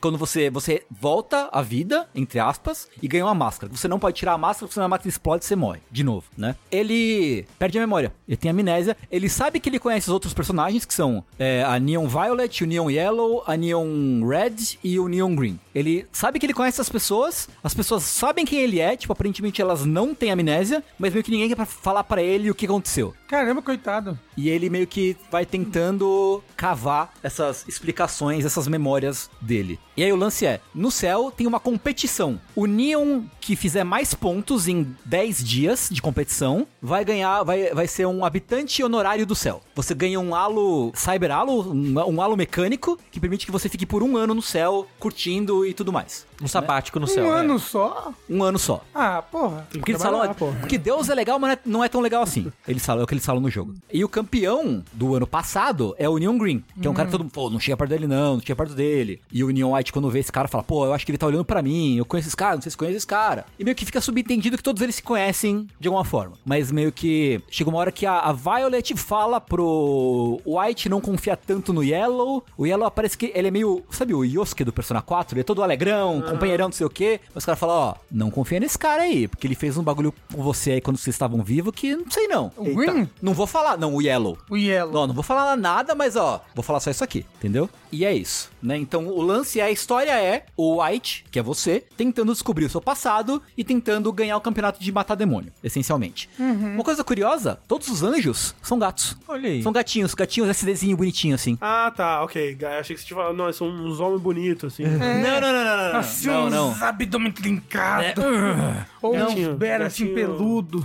Mas os personagens do Gatinho jogo são bichano. estilosos. São bem, eu gosto muito do traço de modo geral. É, então, ele me lembra, Tengo, é, um jogo jogo japonês de PS2, assim. Ele Sim, lembra... é um jogo da Atlus. Não, é, ou ou um jogo da- ou um jogo da, do, do- da Clover, assim, É, sabe? ele me lembra às vezes o jogo do Suda, né? É, um jogo do Suda, uma É. coisa meio PS2. assim. Sim. Claro que é Bleach. Lembra Também, também lembra um pouco de sim. Esses bonecos com, com máscara aí é arrancar, né? Cuspir descarrado, né? Inclusive, o jogo tem o quê? Mais um sistema que deixa ele melhor ainda que Mirror's Edge, que é o quê? É Social Links. Opa. Olha aí, porra. Tem dating sim? Tem dating sim misturado. E o dating não? Esse é outro jogo. Né, porque durante as fases, você pode encontrar presentes que você pode dar pras pessoas e elas ou destrava diálogos ou missões é, secundárias. Que é legal que cada boneco que você se relaciona dá missões diferentes. Tipos de missões diferentes. Por exemplo, toda missão com a Violet é um bagulho cheio de espinho no teto, espinho no chão, espinho na parede. É tipo um, um, um American Gladiator, tipo uma Olimpíadas do Faustão, tá ligado? Coisa pra te matar em todo canto. Toda missão do Yellow é fazer sem poder, sem poder nenhum. Sem arma nenhuma, sem poder nenhum. Só correr. Só correr e pular. Aí usar os cenários, usar inimigos, você pode pular em cima de alguns inimigos pra pegar impulso e tal, Mas como é que você mata o inimigo sem arma? pulando em cima dele. Mario, você não Ah, jogou um jogo de videogame, Rafa? É, É verdade, Sabe né? que em videogame você pula em cima mata. É, eu- na vida real também, sabia? Eu vi no chat o pessoal falando, ah, é, me lembra Paradise Killer, mas é que tá, Paradise Killer bebe das mesmas fontes que esse Exato, jogo. exato, exato. Lembra bastante porque eles bebem das mesmas fontes. É. É, compreensível eles lembrarem as mesmas A fonte coisas. da otaquice. Exato. Ah, Mas as fases, como são as, as, as fases? Eles são desafios curtos em que você tem que né, pular, correr e pular e atirar e usar as habilidades pra matar todos os demônios que tem na fase e acabar ela na menor, no menor tempo possível. E aí, dependendo da sua performance, você ganha uma medalha. Tem medalha de prata, de ouro, de bronze, prata, ouro e o Ace. O As, que é a medalha mais alta, né? Mas você ganha, tipo, coisas pra você voltar nas fases Sim. mais fortes e conseguir melhores notas? Mais forte não, mas uma coisa que eu acho muito legal desse jogo é que ele tem um tipo e meio de assistência. Por exemplo, quando você desbloqueia, acho que na no prata, você vê o seu fantasma fazendo o caminho que você fez, no último, no melhor tempo que você fez. Então dá pra você meio que já analisar um pouco o caminho. Quando você termina no ouro, o jogo te dá dicas de por onde ir pra ir mais rápido. Então você não fica meio que perdido, tipo, caralho, eu acho que eu achava que eu fiz o, o melhor trajeto. O que, que eu posso melhorar? O jogo meio que te dá uma, ó, vem por aqui, depois vem por aqui, depois vem por aqui. Aí Podia, depois- eh, podia te dar acesso ao, ao, ao gosto de outros jogadores, né? Eu acho, que, eu acho que não tem isso, mas deveria mesmo. Eu, eu acho que seria uma, uma coisa boa também. O, ele é um FPS, né? Ele é um jogo em primeira pessoa. Ele- que ele é um, um, um S, né? Não sei se ele é um shooter. ele, é, ele é um FP. FP. É, você tá jogando ele no, no controle ou no mouse? No mouse, mouse e teclado, eu tô, tô Ah, jogando. Porque ele tá em que plataformas? Eu acho que é Switch e PC só. O chat É. vai me corrigir se eu tiver errado ao É. longo da discussão. Então, aqui. tipo, é legal isso que o jogo te ajuda a otimizar a sua run. O que você pode usar na sua run? O seu boneco, como ele é muito anime, ele tem uma carta permanente, que é a espada, a katana. Você faz tchu, e mata os inimigos. Só que ela é fraca. Ela é mais fraca que outras armas. Ela tá lá só pra você não ficar vendido quando suas armas acabam. Porque as suas armas acabam. Durante o jogo, durante a sua run pela fase, você pega cartas que representam armas. Então você tem uma pistola, uma metralhadora, um- um- uma escopeta, tem uma arma que é tipo um, uma submetralhadora, que não só só armas, elas são skills também. Então, por exemplo, você tá com o mouse, né? Digamos que você tá jogando com o mouse. Quando você dá o clica com o mouse esquerdo, a pistola dá tiro. E aí você tem acho que seis tiros por aí, até que você gasta essa carta e perde ela. Seis tiros por carta. Isso. Mas, se você apertar o botão direito, você joga a carta fora e tem um pulo duplo. Ah, Uma metralhadora, você metralha, ou se você joga a carta fora, você ganha uma bomba. se eu pegar uma outra carta diferente, dá pra trocar. Dá pra trocar a carta ativa, isso, dá pra trocar. Você tem né? acesso ao seu deck inteiro a qualquer momento? Você tem um limite de três cartas fora a katana. Entendi. Katana não conta, você pode acumular três cartas. Entendi, entendi. Né? Essa submetralhadora, você tem tipo uma pisadona do Mario, bundada do Mario, assim. Hum. A escopeta, ele te dá um dash que mata inimigo e quebra a parede, Hum. né? Então você vai usando essas armas, tanto pra matar os demônios, ou pra usar skills de travessia. Ou matar inimigos com as skills de travessia. Uhum, Meio que misturando as duas mecânicas de cada uma das, das armas, né? Não tem deck build, né? O jogo não tem as coisas que eu achei que tinha. Deck building e tiro. Tem muito pouco tiro, na verdade. Porque o tiro é meio que um... um- o importante é você correr, chegar rápido no fim. O tiro é meio que uma forma, um elemento dessa, dessa, desse gameplay. E tem, bo- tem botão de correr? Não. Ah, E o deck building que não tem que você fala é porque as cartas você encontra lá na fase, Isso, né? Você você- não vai. isso. Você não prepara um deck Não. antes de ir pra fase. É, você só usa os recursos que a fase te dá. Tanto que é, ser uma carta é um flavor, né? É, é um flavor. Podia ser qualquer coisa. Podia. Podia ser um ícone de uma arma. É, podia ser uma literal arma, se o jogo quiser. Podia, é, sim. Mas é, perguntaram também se as cartas elas estão sempre em lugares fixos. Eu imagino que pela. Sim. Sim. É, pelo, pelo mecânica. né? Não, é Isso, tipo né? Essa coisa de, de Pela proposta, bater o né? tempo, É. né? Exato. É, é, tem que ser bem previsível pra você É, saber, ah, exato, exato. ok, eu vou correr até aqui, essa aqui eu pego a arma aqui e assim por diante. né? Você tem que saber, pra otimizar totalmente a sua run, você tem que saber onde tá cada coisa, onde pular, onde correr, onde, onde dar tiro. Que, por exemplo, quando você termina no bronze, libera o presente da fase, que é o presente que você vai pegar para dar pros seus amiguinhos depois. A intenção do jogo Uhum. é fazer amizade com todo mundo. Isso é o objetivo do jogo. Ajuda. O objetivo do jogo é você Desvendar o mistério e, Desvendar o e mistério. ganhar o É, campeonato. É, você avança de, de fase, de mundo, vai, cada mundo tem sete, oito fases, sei lá. E cada mundo é de um dos outros, dos outros Não, leão. não necessariamente. É, é sempre você cor- correndo em vários cenários, Ah, né? tá. Você só passa de mundo quando você pega X, ou medalhas de ouro, ou ases, ou aces. Que nem um... Ah, de ouro? Nossa. Que nem um Trials, que nem jogos desse tipo, né? Quanto mais estrelinhas você tem, mais você pode avançar no jogo. Então, é, abre o presente. né? Quando você pega a medalha de bronze, abre o presente da fase. E aí o presente é legal porque você pode gastar quanto tempo você quiser, não importa o tempo. Então você pode parar e pensar, tipo, tá, o presente tá ali. Se eu, na run normal de tempo, eu precisava usar o dash três vezes seguidas pra chegar no, no, no bagulho matando o inimigo. Mas aqui eu não preciso. Se eu der, tipo, dois tiros da escopeta, eu mato o inimigo e e mantenho o poder. Tá, eu tenho que meio que pensar em qual é a economia ideal pra eu ter os poderes pra chegar até o lugar onde eu quero chegar e pegar o presente. Porque, por exemplo, você falou que a, a pistola vira pulo duplo, mas só que você joga lá fora. Isso. E ela tem seis tiros. Isso. Então eu posso dar cinco tiros E usar o- em vez de dar o sexto, eu uso o pulo duplo. Sim, pode. Né? Tem uma missão que é meio assim, tipo, tem é, plataformas de vidro e cartas de pulo duplo no ar. Então você tem que quebrar a plataforma com a pistola, pular, quebrar outra, usar o pulo duplo, quebrar outra e usar o pulo duplo com a mesma carta. Então, é interessante essa forma de você pensar em tipos de gerenciamento diferentes de, de, de carta e tal. E Eu- cê- eu- Ele é quase um jogo de puzzle, né? Tipo, ele É, vai te dar é. esses recursos. Sim. É, é o que é interessante saber, porque eu, eu, eu não, não tava acompanhando muito. Eu lembro de né, ver trailer desse jogo e saber essa proposta, né? De ser meio que um, um time trial, assim, um jogo de agilidade, é, Mirror's Edge-like, com carta, e pensar, putz, como é que isso vai funcionar? Porque assim, eu achei que ele seria um deck builder e eu achei que a parte de carta dele seria realmente uma coisa bem estratégica, né? Tipo, nossa, ele quer que você seja super estratégico com as cartas enquanto você Corre, pula e, aham. né, e faz o parkour. E pelo que você tá dizendo, é mais. É, assim, tem estratégia, né? Mas Uhum. é uma. É, é- acho que fica é, melhor porque as fases são curtas e Uhum. ele quer que você faça bastante essa repetição pra melhorar. Você tá achando ele muito difícil? Não, não tô. Eu tô conseguindo pegar ouro com certa facilidade, assim. Sei, Ai, sei. que bom. certa facilidade. Eu tô, é, eu acho que eu tô no, tô no terceiro mundo agora, né? É, e tô pegando ouro de, de, de boa, assim. Até, tipo, uma, co- eu, eu pegar o ouro, ou principalmente pegar o tesouro, é mais uma coisa de você, tipo, caralho, tá. Eu, tipo, tô, tipo, um segundo acima do ouro. Tipo, que, eu posso. Onde que eu errei? Ah, aqui, se eu, se eu usar as, a- a- as poderes nessa ordem específica, vai mais rápido. Ou se eu já cair no bagulho correndo, vai mais rápido. sei, sei. né? E pegar os presentes é divertido, tipo, que você realmente pode usar mais a, mais a imaginação e mais o seu planejamento pra, tipo, desvendar esse quebra-cabeça dentro do legal. quebra-cabeça que é correr nas fases, né? Eu tava, eu tava, assim, eu acho visualmente a proposta do jogo muito interessante, mas eu tava receoso porque, será que esse jogo é pra mim? E você tá me convencendo, entendeu? Eu acho que eu vou, vou curtir ele. O, vo- é, Você comprou ele na Steam, Tengu? Sim. Ele tá. Quanto é que ele tá? Ah, não lembro. Acho que é 40 e Acho que é pouco. 40, tá, tá, tipo na promoção 30 e poucos reais, eu acho. Hum, ok. Ah, Eu acho que é um preço super ótimo, assim, vale a pena pra caralho. Sim, sim. Ah, e assim, a história está me intriga- intrigando. Os personagens são os anjos, especialmente é, os anjos gatinhos, são muito engraçadinhos, Aham. né?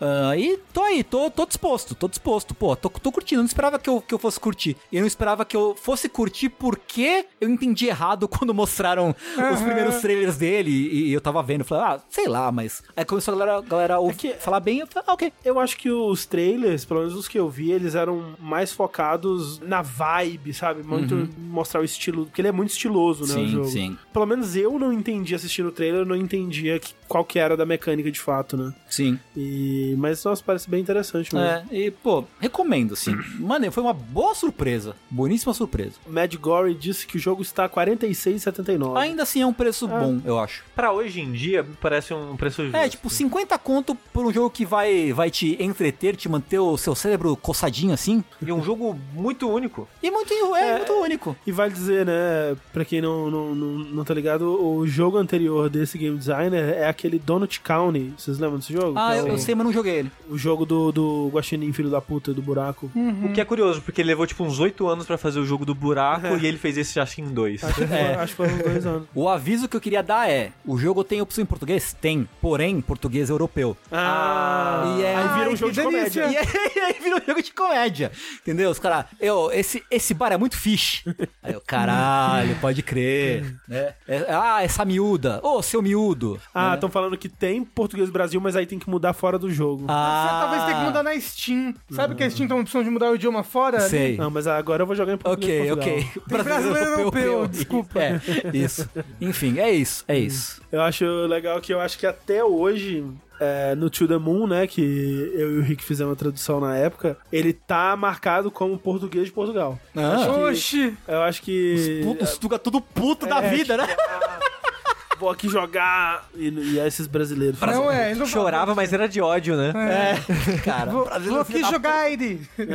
O jogo tem dublagem sim, em inglês. Só em inglês. Ok. Até onde eu sei. Mantendo o assunto nos jogos indies, hoje a gente meio que vai falar só de jogo indie, né? A gente é muito... Tem várias gamas de jogo indie, mas né, ali no mundo dos jogos Vim indies. com meu tênis verde hoje até. E hoje eu queria falar de um jogo que eu infelizmente não consegui terminar a tempo pra falar mais a fundo, talvez, mas eu acho que eu joguei o suficiente. Eu devo estar na metade do jogo, eu acho. Eu não, sei a duração dele, vai- vai- ele tem, sei lá, 30 horas. Mas eu tenho a impressão que eu devo estar mais pra metade do jogo já. É um jogo que eu tô gostando demais, que é o Card Shark, que é um jogo da Devolver que saiu há duas semanas. Ele saiu por um, dois dias depois do último vértice de jogos, o que me deixou puto, porque a gente já tinha recebido o jogo na época. Você já tava jogando, né? Já É, tava querendo eu, falar. eu joguei tipo umas duas horas deles e parei de jogar. Que eu pensei, não, se eu terminar ele agora, daqui duas semanas, eu já vou ter esquecido tudo. Acabou que eu esperei demais e acabei nem terminando o jogo. É, e fui jogar outras coisas, fui jogar Mega Man X Dive, fui jogar. Se perdeu, é. se perdeu no mundo do gato. Pois é, fui jogar clones de. Vampire De Survivor. Vampire Survivor, nenhum vale a pena, vai jogar Vampire Survivor mesmo. Mas de qualquer forma, Card Shark. E é engraçado que o Card Shark, não sei se vocês aqui da mesa viram ele. Acho que ninguém jogou aqui, né? Fora Eu joguei. Você jogou? Aham. Porque o que, que vocês esperavam vendo os, os trailers e as coisas que mostravam dele, assim? Então, vocês tinham muita expectativa? A minha- a- a- de novo, né? Quando você põe, você fala assim: esse jogo tem carta. Eu falo, não é pra mim. Eu saio da sala, entendeu? O André sai da sala. Eu já me, me afasto, assim, meu interesse se afasta, assim. Porque eu vi, vendo os trailers, eu pensei, ok, vai ser um jogo sobre ser um card shark, né? Que é tipo, ser um trapaceiro nas cartas, né? Só que vai ser uma. né? Vai ser um. Sei lá, ele vai ter talvez uns free cell dentro dele, sabe? Um, uns. Uma, sei lá, um, um, um roguelike de paciência, não sei, sabe? Alguma coisa assim, onde você vai ter umas mecânicas pra, tro pra, né, pra trocar ali. E não é isso, né? Não, ele é um jogo que tem cartas, mas não é um jogo sobre cartas. É. Ele é um jogo sobre trapacear. E é um jogo sobre isso. Você não joga uma partida de carteado no jogo inteiro. Mas é sempre o mesmo tipo de jogo de carteado ou são, são jogos diferentes? Não importa. O que importa é, o que você tá fazendo. É, né? a partida de cartas, você tá jogando, sei lá, truco, você tá jogando poker, você tá jogando. Foda-se. O, o tipo de jogo, de regra que a partida vai ter pros jogadores, não importa. Pra você ali, como jogador, o seu personagem, você tá ali pra ajudar um outro cara a trapacear e ele ganhar os dinheiros da partida. Que são É sempre um, par- jogo, é um jogo de historinha. Ele é um jogo que é metade história, metade esses minigames de trapaça. Ele, na verdade, é como se fosse. é Como se você estivesse lendo um livro sobre a história desse cara. Que é, um, uma- um personagem histórico, lendário quase, que é o Conde Saint-Germain, que é um cara que, se você for procurar sobre ele, ele é muito bizarro, que ele meio que não tem nada a ver com o personagem aqui do jogo. Ele, us- o personagem do jogo usa como base essa, essa pessoa histórica, que é quase uma lenda, tipo um... o Shakespeare, que tem gente que fala que nunca existiu, que era mais de uma pessoa, tem relatos da existência dele por mais de um século, aí tem gente que fala que ele, na época dele, parece que ele falava que ele viu Jesus, e aí o jogo se passa no século XVII. Então você, você segue, né, esse Condição Germain, você, você é meio que o, o step dele nas trapaças, né, ao longo do Sim, jogo. sim. O, o- o enquadramento que ele dá pra essa história que é interessante, que é assim, ele já começa falando, "Tô- olha, tome cuidado, porque o que você vai aprender aqui pode te transformar num rei ou fazer você perder tudo, né? Tipo, quase como te dando assim, olha assim, o conhecimento que tá incluso aqui, ele é muito perigoso, né, nas mãos erradas, assim, e de fato é, é assim, de fato, jogando esse jogo, você pode usar esse conhecimento pro mal. Sim. Você realmente aprende a trapacear em cartas, assim, É, muitas das trapaças que ele ensina não são práticas na vida real. né? Que te- eu, eu não acho, pelo menos, não me parece. Ou ele não ensina tudo. Porque você jogou quanto do jogo? Pouco, o É. comecinho. Porque o jogo, conforme você vai aprendendo essas trapaças, ele fala um de, de tanto, dois de tanto. Hum. E, e esse tanto é 28. Eu, no momento, agora, acho que aprendi, acho que, sei lá, 18 das 28. Aham. E vai ficando muito elaborado. Só que ao mesmo tempo você pensa, tem bastante etapa, mas na vida real, alguém já teria suspeitado. Porque sempre Hum. coloca implícito a situação, umas condições muito específicas Ah, pra não, é trapaça muito funcionar. específico. Tipo, é, é uma situação. Tanto que a situação que eles colocam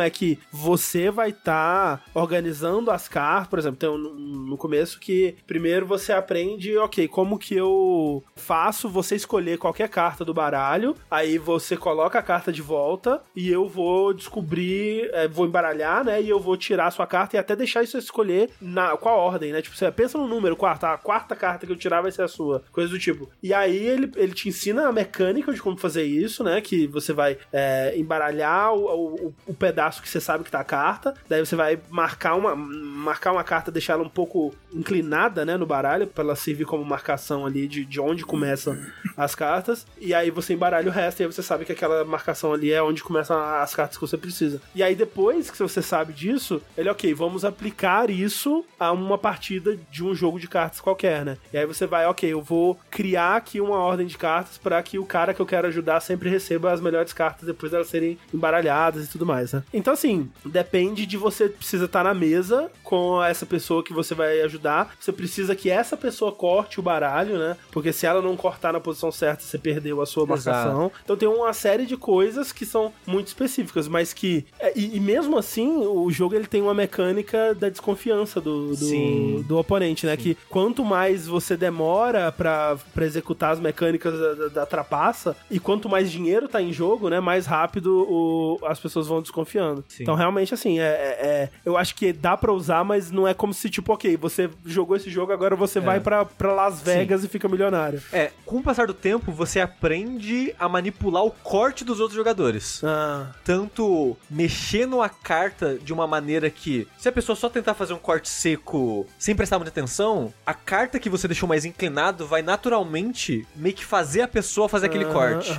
E depois o jogo também ensina você a desfazer o corte da pessoa sem ela perceber. Que tipo, ela entendi, entendi. né, tem uma, a- o baralho, é uma pilha. Ele faz o corte e divide, divide ela em dois. Você pega as duas pilhas e junta ela de uma maneira meio que elaborada, que no final das contas você colocou a Aham. parte de cima em cima de novo, Aham, sem a pessoa perceber. Então o jogo ele tem várias coisinhas pra lidar com o corte de outros fora o cara que tá nessa junto com você, né? Mas a premissa do jogo que eu tinha visto já era sobre isso, que era um jogo de trapaça, que é com essa arte bem antiquada, né? Bem século 17, 18 mesmo que o jogo se passa. Parece, Parece um, um pouco, pouco. Parece um pouco arte de carta mesmo, né? Arte de carteado. É, talvez. É, um pouco- é, me lembra, tipo, essas gravuras antigas, né? De, de, é, de, de jornal, de livros antigos, né? Esse tipo de coisa assim. Sim. Que eu acho muito bonito o Eu estilo acho do jogo. As animações de você manipulando a carta é muito impressionante, porque o jogo, ele é todo 2D, side-scrolling, né, na parte de história e tal, mas quando ele vai mostrar manipulação de cartas, fica meio que em primeira pessoa,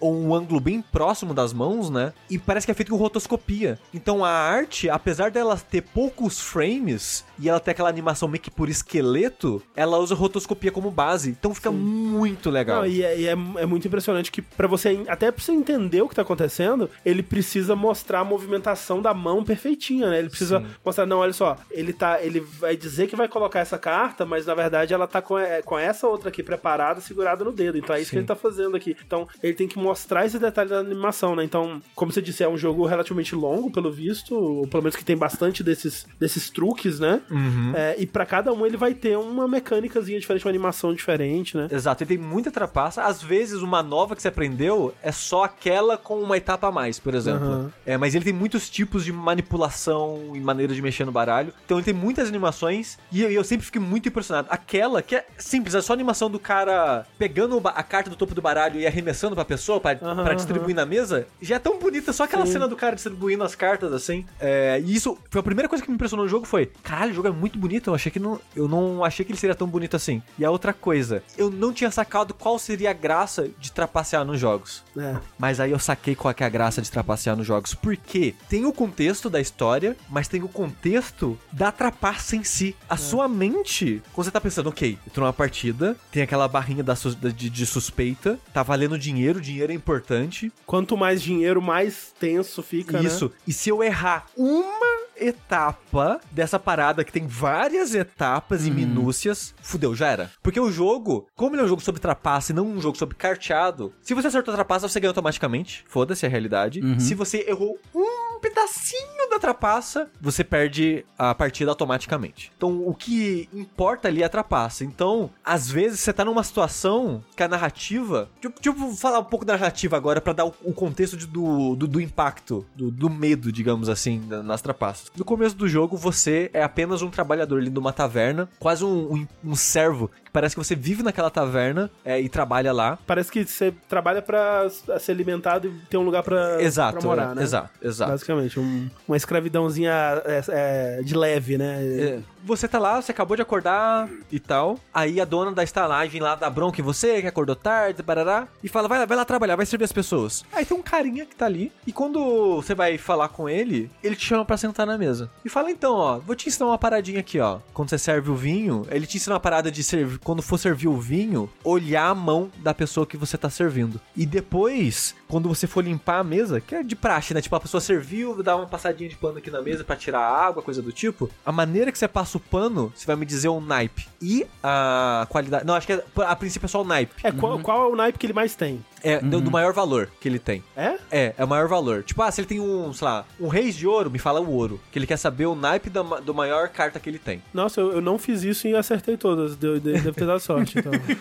Então, tipo, ah, se você girar nesse sentido, for pra cima e pra baixo, porque ele vai jogar carteado com o cara nesse dia e ele quer seu auxílio pra roubar e ganhar desse cara. Você faz isso, o cara suspeita que tá trapaceando, fica puto no, no vucu-vucu ali da briga, atira, mata a dona da estalagem e o cara fala: Ó, o maluco aí é patente alta no exército, o jogo se passa na França e tal, e ele vai certamente acusar você, porque você é um Zé Ninguém que tava aqui na hora e vai e como as- os- quem frequenta a estalagem sabe da que você é maltratado por ela, tananã, vai usar isso contra você, foge comigo. E o cara, né, como vocês disseram, não usa ninguém, ele é, ele é mudo e analfabeto, né? E ele, ele sabe escrever, mas é uma das coisas que, se, se alguém for jogar, por favor, leia o diário do personagem. Porque cada capítulo, não cada capítulo, mas cada jogo que você faz, cada região, cidade que você visita na França, ele vai escrever alguma coisa sobre a pessoa que conheceu, aonde foi e tal. E ele não sabe escrever muito bem, então ele escreve muita coisa errada. E uma coisa que o, o Conde Saint-Germain,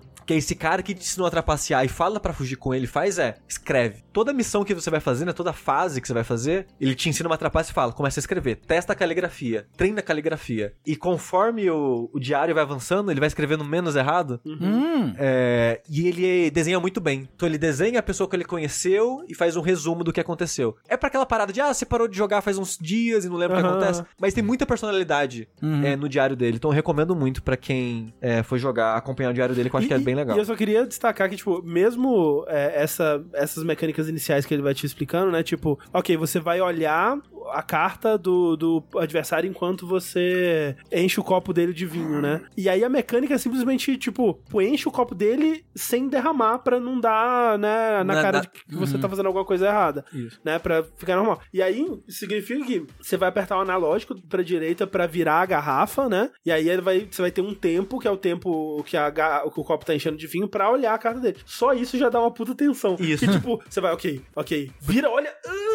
É, porque, é porque você tem é, estar de olho peguei? no copo e na mão do cara. E como você tá olhando por alguém por cima do ombro, o jogo apresenta dessa forma. Então, às vezes, a pessoa, ela tá meio com o ombro e a mão junto, assim, pra esconder a mão, Uhum. e não aparece a mão direita ou demora pra aparecer a mão. E a, a velocidade que você coloca o vinho é o quanto você avança o analógico.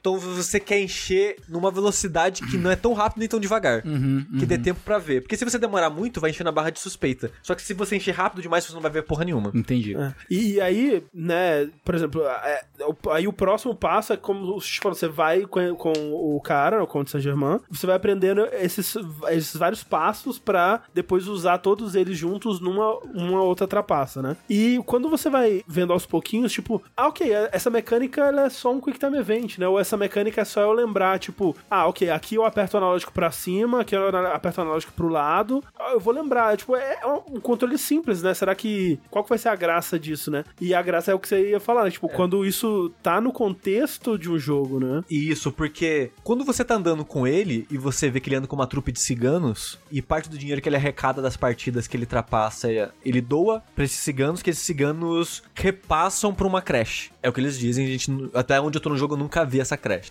é, mas em teoria você tá sendo esse Robin Hood, que vocês sempre vão em, em lugares de ricos pra pegar o dinheiro deles e repassar pra essa creche. É, e esse me dá uma vibe, me dá uma vibe muito Red Dead 2, né? Porque esse o, o, o líder, o Conde, ele é muito o, o cara do, do Red Dead também, que ele tem todo um, um papo filosófico de mudar o mundo, né? E de, de grandes ideias e tal. Mas, né, ele é meio que, pelo menos, né? O, o que eu joguei também, ele é, é só um trambiqueiro. Ele é o né? trambiqueiro. Porém, a história ela vai crescendo. Porque no começo você só tá tipo, ah, eu tô aqui porque eu preciso estar aqui, não tem nenhum lugar pra estar. Esse cara pelo menos tá me dando uma moradia e me ensinando coisas. E você aprende truques com o- os outros ciganos da, da galera. Cada nova região que você viaja com o Conde, ele te ensina mais coisa. E você conhece mais pessoas, viaja o mundo e tal. E eventualmente você descobre que o Conde, os lugares que ele tá indo, ele não tá indo por acaso. Ele tá procurando uma for- informação. Ele tá indo atrás de pessoas específicas, tentando pescar uma informação que a princípio você tá tentando pescar dele, do contexto das perguntas que ele faz, pra tipo, o que, que esse cara quer, sabe? E- Ele é meio que um mistério pra você a princípio. E aos poucos você vai aprendendo, ele se abre, coisas do tipo. E eu acabei sendo fisgado, fisgado por isso de, tá, então tem uma história grande, gr- é, maior por trás disso. Ele tem esse mistério. O que que tá acontecendo? Quem que são essas pessoas? O que que ele quer descobrir dessas pessoas? Porque ele é um trambiqueiro, mas ele não tá aqui só pelo dinheiro. E eventualmente você vai mexendo com pessoas cada vez mais perigosas. Às vezes você tá numa situação que de risco de vida, que o cara meio que usa a lábia dele pra transformar aquela situação em numa partida, tipo, ah, já que, sei lá, você vai me matar, que tal a gente jogar uma partidinha de você me matar? E você meio que além de trapacear no jogo, você tem que trapacear fora do jogo em uma outra coisa pra tentar escapar daquela situação com vida. Então Tipo, ao não- mesmo tempo, assim. Então É. você não, não ultrapassou apenas o jogo, você ultrapassou a si mesmo.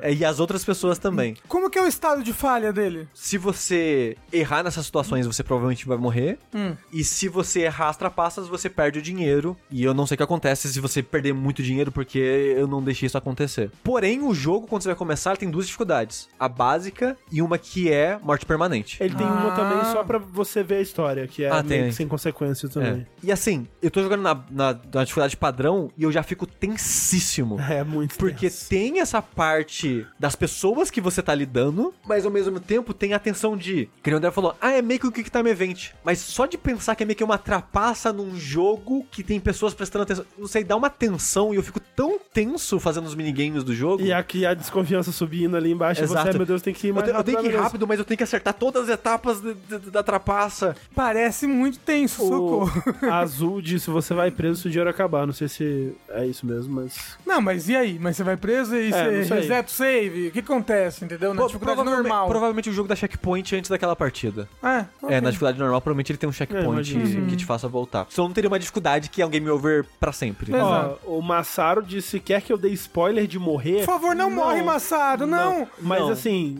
não quero que dê spoiler, mas me, me intriga. O que será Sim. que acontece? Hum. Tem Sim. alguma coisa? É, então, é um jogo que me pegou meio que desprevenido, assim. Eu tô muito interessado na história. Os minigames, a parte da trapaça, né? Que é a parte do jogo, ela é muito interessante de aprender e tensíssimo de executar. Porém, esse jogo tem um problema. Hum. Quando você fica longe dele, é muito difícil de voltar. Porque você vai esquecer os trapaça tudo. Exato, porque você vai esquecer as trapaças e por mais que quando você aperta start, o jogo fala: "Ah, essa trapaça que você tem que fazer agora, você tem que fazer isso, isso, isso e aquilo". Não é claro no controle pra você relembrar o que aquilo quer dizer no controle e o jogo, con- mesmo no PC, que eu tô jogando no PC, ele fala: "Joga com controle", que os minigames funcionam melhor se foram pensando, pensados mais pro controle, porque tem muita coisa de analógico de a pressão que você faz no analógico, a- o quanto você empurra ele faz diferença é, nas ações que você tá fazendo no minigame e tal. Então ficar longe dele é muito punitivo. Tem que ir no YouTube depois pra É, rever e- os tutoriais. E tipo assim, metade do tempo que eu tô jogando esse jogo, e é uma coisa que eu acho interessante, é refazendo o que o cara me ensina. Porque quando o cara te ensina um- um- uma trapaça, faz de conta que ela tem três etapas. Ele vai te ensinar uma etapa, aí vai te ensinar a segunda etapa e a terceira etapa. E todas essas etapas você pode falar: não, não, antes de ir pra próxima, deixa eu treinar. E quando ele te ensina o, a trapaça toda, você tem que executar ela com perfeição. Todas as etapas e a trapaça toda, eu sempre refaço umas três vezes, assim, pelo menos. Pra fixar mesmo. Pra fixar. Porque eu não quero. Que dá pra você trapacear o jogo. No sentido de que. Sei lá, dá um Alt F4, foda-se. Aham, Pra. Vou, vou- não, não, não. Não errei a trapaça, não que isso, gente. aham. Mas não, eu quero tentar viver Sim, sim. a emoção do jogo, sabe? Mas legal assim, né? Dá pra você dar rage kit, é isso. Então, eu quero não, eu quero fixar isso, eu quero realmente aprender isso pra quando chegar no jogo eu fazer. Porque é, é meio que o que o seu personagem faria também, né? Porque isso, é, tudo isso que eles estão que eles estão te ensinando é muito sobre execução também, né? É uma coisa que você tem que praticar muito pra, pra conseguir Exato. fazer, né? E eu não esperava que esse jogo fosse ter isso, sabe? É- Essa tensão, esse nervosismo, essa vontade de eu não, eu vou aprender mesmo, porque quando chegar na hora, eu não posso errar. Não é que é tipo, ah, eu não quero, não, eu não posso errar. O meu sentimento é, eu não posso errar. É, eu, É. eu fiz poucas partidas onde parecia que tava valendo, né, a vida, assim, mas a tensão é muito grande, é muito, Sim. tipo, muito desespero. É. É, onde que ele tá disponível pra jogar e qual ele tem em português? Tem em português. Em português. É... Ele eu acho que tá Português em de tudo. Portugal? Não, português do Brasil. Eu acho que ele tá em tudo. Eu tô jogando no PC, mas ele tem nos consoles. então, não ele tem? vai sair pros consoles, mas eu acho que ainda não saiu. Ok. Você acha que ele sai num Game Pass da vida? Não faço Não ideia. faço ideia. legal, né? Mas é um jogo que não tá caro, não. Tem demo pra Switch, o Dudu, Dudu Que Pag falou. isso? Aqui é quanto demo? 50 reais no Steam e já saiu pra Switch, que eu acho que é isso. Acho que ele tá no PC e Switch. E anunciado ele- pros outros, mas e não saiu tá Tá ainda. anunciado 50 no pros outros. Switch. Pô, tá excelente. 50 no PC, 50 Excelente. Porra, no excelente. Bom demais, bom demais. É, principalmente com o Switch no mesmo preço do, da Steam. É, porra, bom É, demais que isso. nem o, o Soldiers. Soldiers, também. Tá o mesmo preço da Steam. Gosto disso. Assim, não terminei o jogo, não sei a conclusão da história, mas só do que eu joguei até agora, eu diria que vale o Não, investimento. eu tô, assim. eu tô apaixonado no jogo, assim, porque realmente eu não achei que seria. é, Esse tipo de jogo. Esse tipo de jogo eu não, não achei que seria tão, na- tão interessante da- na parte narrativa. É, a parte artística eu já tinha me chamado a atenção no trailer, mas ela é ainda mais bonita quando você vai jogando e vendo os detalhezinhos de, de cada animaçãozinha, né? E é muito divertido, tipo, de, de certa forma é um jogo educativo escondido. Você. Droga, estou aprendendo alguma coisa. Malditos! É, mas é uma, uma- aprendendo algo pro, pro mal, né? Então, às Então vezes tá é bom, tá liberado, É, né? aprendendo, aprendendo, aprendendo crimes. o importante é aprender a maldade. Exato. É, Dá mas, pra- a- mas assim, pra você aprender essa maldade na vida real, você vai ter que treinar pra É caralho. porque tem que ter mão ágil. É, não, é, tem umas, umas, umas coisas que ele fala, tipo, ah, você tem que né, pegar a carta de um jeito e colocar ela aqui, e é, porra, você precisa É. É tipo, muito. torcer a carta enquanto você finge que só tá embaralhando ou movendo elas, assim, é, umas paradas muito difíceis de fazer. É isso, gente, e pra fechar o nosso vértice aqui, tartarugas, Santa Tataúga. tartaninjarugas. Cauabanga. Porque, veja bem, foi lançado aí pela Dotemu, desenvolvido pela Tribute, que é o, o estúdio por trás de grandes clássicos aí como Mercenary Kings E... Flint Hook, Flint Hook. Wizorb. Wizorb. E parte das pessoas que trabalharam no jogo do Scott Pilgrim, né? Então, Mercenary Kings tinha tudo pra ser bom, né? Tinha, Triste tinha tudo pra ser demais. E acabou sendo tudo ruim. Mas bem, esse pessoal se juntou aí de, de novo pra fazer um novo jogo da Tartaruga Ninja no estilo dos beat'em ups da Konami que a gente viu ali nos anos 90, né? É, a começar pelo jogo de arcade, depois a gente teve outras versões pra consoles e pra arcade também. Acho que a mais famosa, acho que principalmente aqui no, no Brasil, é a Turtles in Time, né? Que é o posto quarto jogo aí de beat'em up. É Tartaruga de Super Nintendo. É o Tartaruga Ninja do Super Nintendo. É isso. E assim, o, o jogo ele parte quase como uma, uma sequência barra homenagem a esses jogos, né? Ele pega muito do, do Turtles in Time, mas ele também pega muito do- dos jogos de arcade, né? Os jogos originais. E não só aos. é, Uma homenagem, né? Uma, uma referência não só aos jogos, mas também a essa época específica das Tartarugas Ninja, né? Que é, Tartaruga Ninja nunca acabou, né? Sempre continuou aí, sempre teve uma, uma nova série animada, um novo quadrinho, alguma coisa assim. Mas pros velho paia, os 30 mais, 35 mais aí, eu acho que né, ficou mais marcada a geração ali do, do desenho dos anos 80, anos 90, que foi, eu acho que a única coisa de Tartaruga Ninja que eu assisti e, né, foi. a- Eu acho que foi a maior febre, né? Eu, eu não acompanho. Eu acho que foi. Eu acho Mas eu foi. acho que, por mais que talvez outros desenhos tenham sido populares, né, aquela febre não, não se repetiu. E quando anunciaram, né, eu pensei, pô, Tartaruga Ninja é legal, legal que eles estão fazendo um novo beat'em up da, das Tartarugas Ninja, especialmente é, baseado nessas, nessa versão das Tartarugas Ninja que eu tenho um, um certo carinho, mas fiquei com uma, uma desconfiança.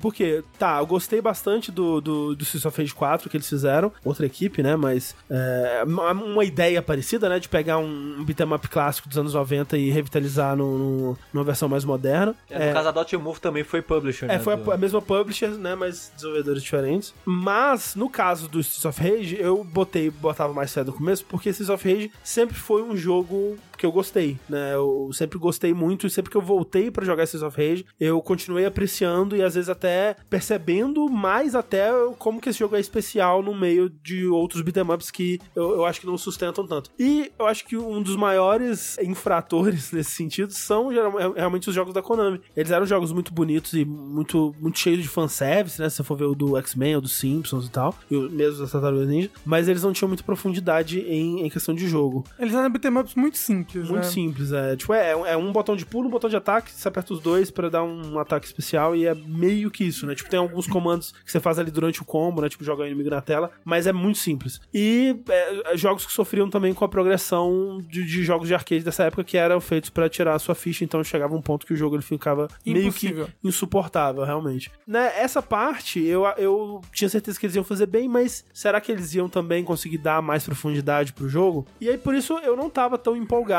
né? Quando o jogo foi anunciado, eu vi né, bastante gente, né?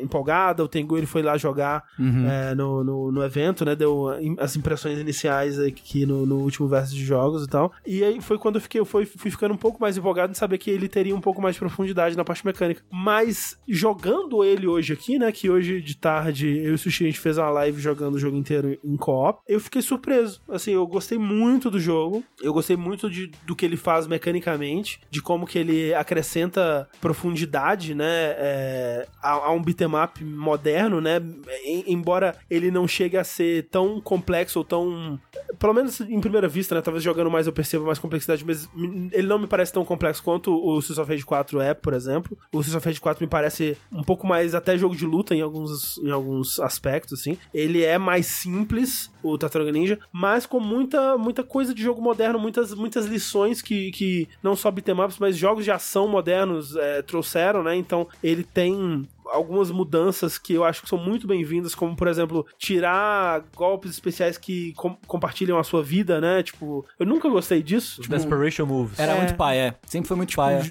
e era um- é uma coisa muito comum, né, nesses É, e te, porque te desincentiva a usar, né? Então, é, é- não só ele não, não tira a, a, a sua vida, como ele tem uma barra é, Própria, né? própria, que você pode ir acumulando, né, à medida que você vai é, evoluindo o personagem. Que você pode dar taunt taunt. Exato, Pra você pode barra. dar taunt pra encher e você meio que pode dar o taunt a hora que você quiser, assim, uma hora que não tem inimigos na, na- entre waves de inimigos, né? Você pode dar o taunt pra encher a sua barra, então sempre tem especial pra usar. Aliás, eu não sabia que tinha evolução de boneco nesse jogo. Tem, tem progressão, tem Ah. level up, e à medida que você vai dando level up, acho que vai aumentando a vida e vai ganhando novos ataques, né? Sim. É, a sua barra de especial aumenta, né? No começo só tem uma, no final você tem três. E especial você só começa com um e no final você tem quatro. Pode crer. É, e aumenta só o tamanho da sua barra de vida também. Eu, eu gostei dos objetivos das fases também. É, tem isso também. Tem Que uns objetivos. Ah, tem um objetivo chato que é passar sem tomar dano. Sim. Nossa, isso aí é. Mas- Mas, isso daí é porque eu entendo, porque o jogo, É principalmente curto. no modo história, nem, nem sobre a, a duração, é que beat'em up tradicionalmente são difíceis. E são muito sobre você aperfeiçoar o jogo. Que nem o Tengu tava falando do Neon White,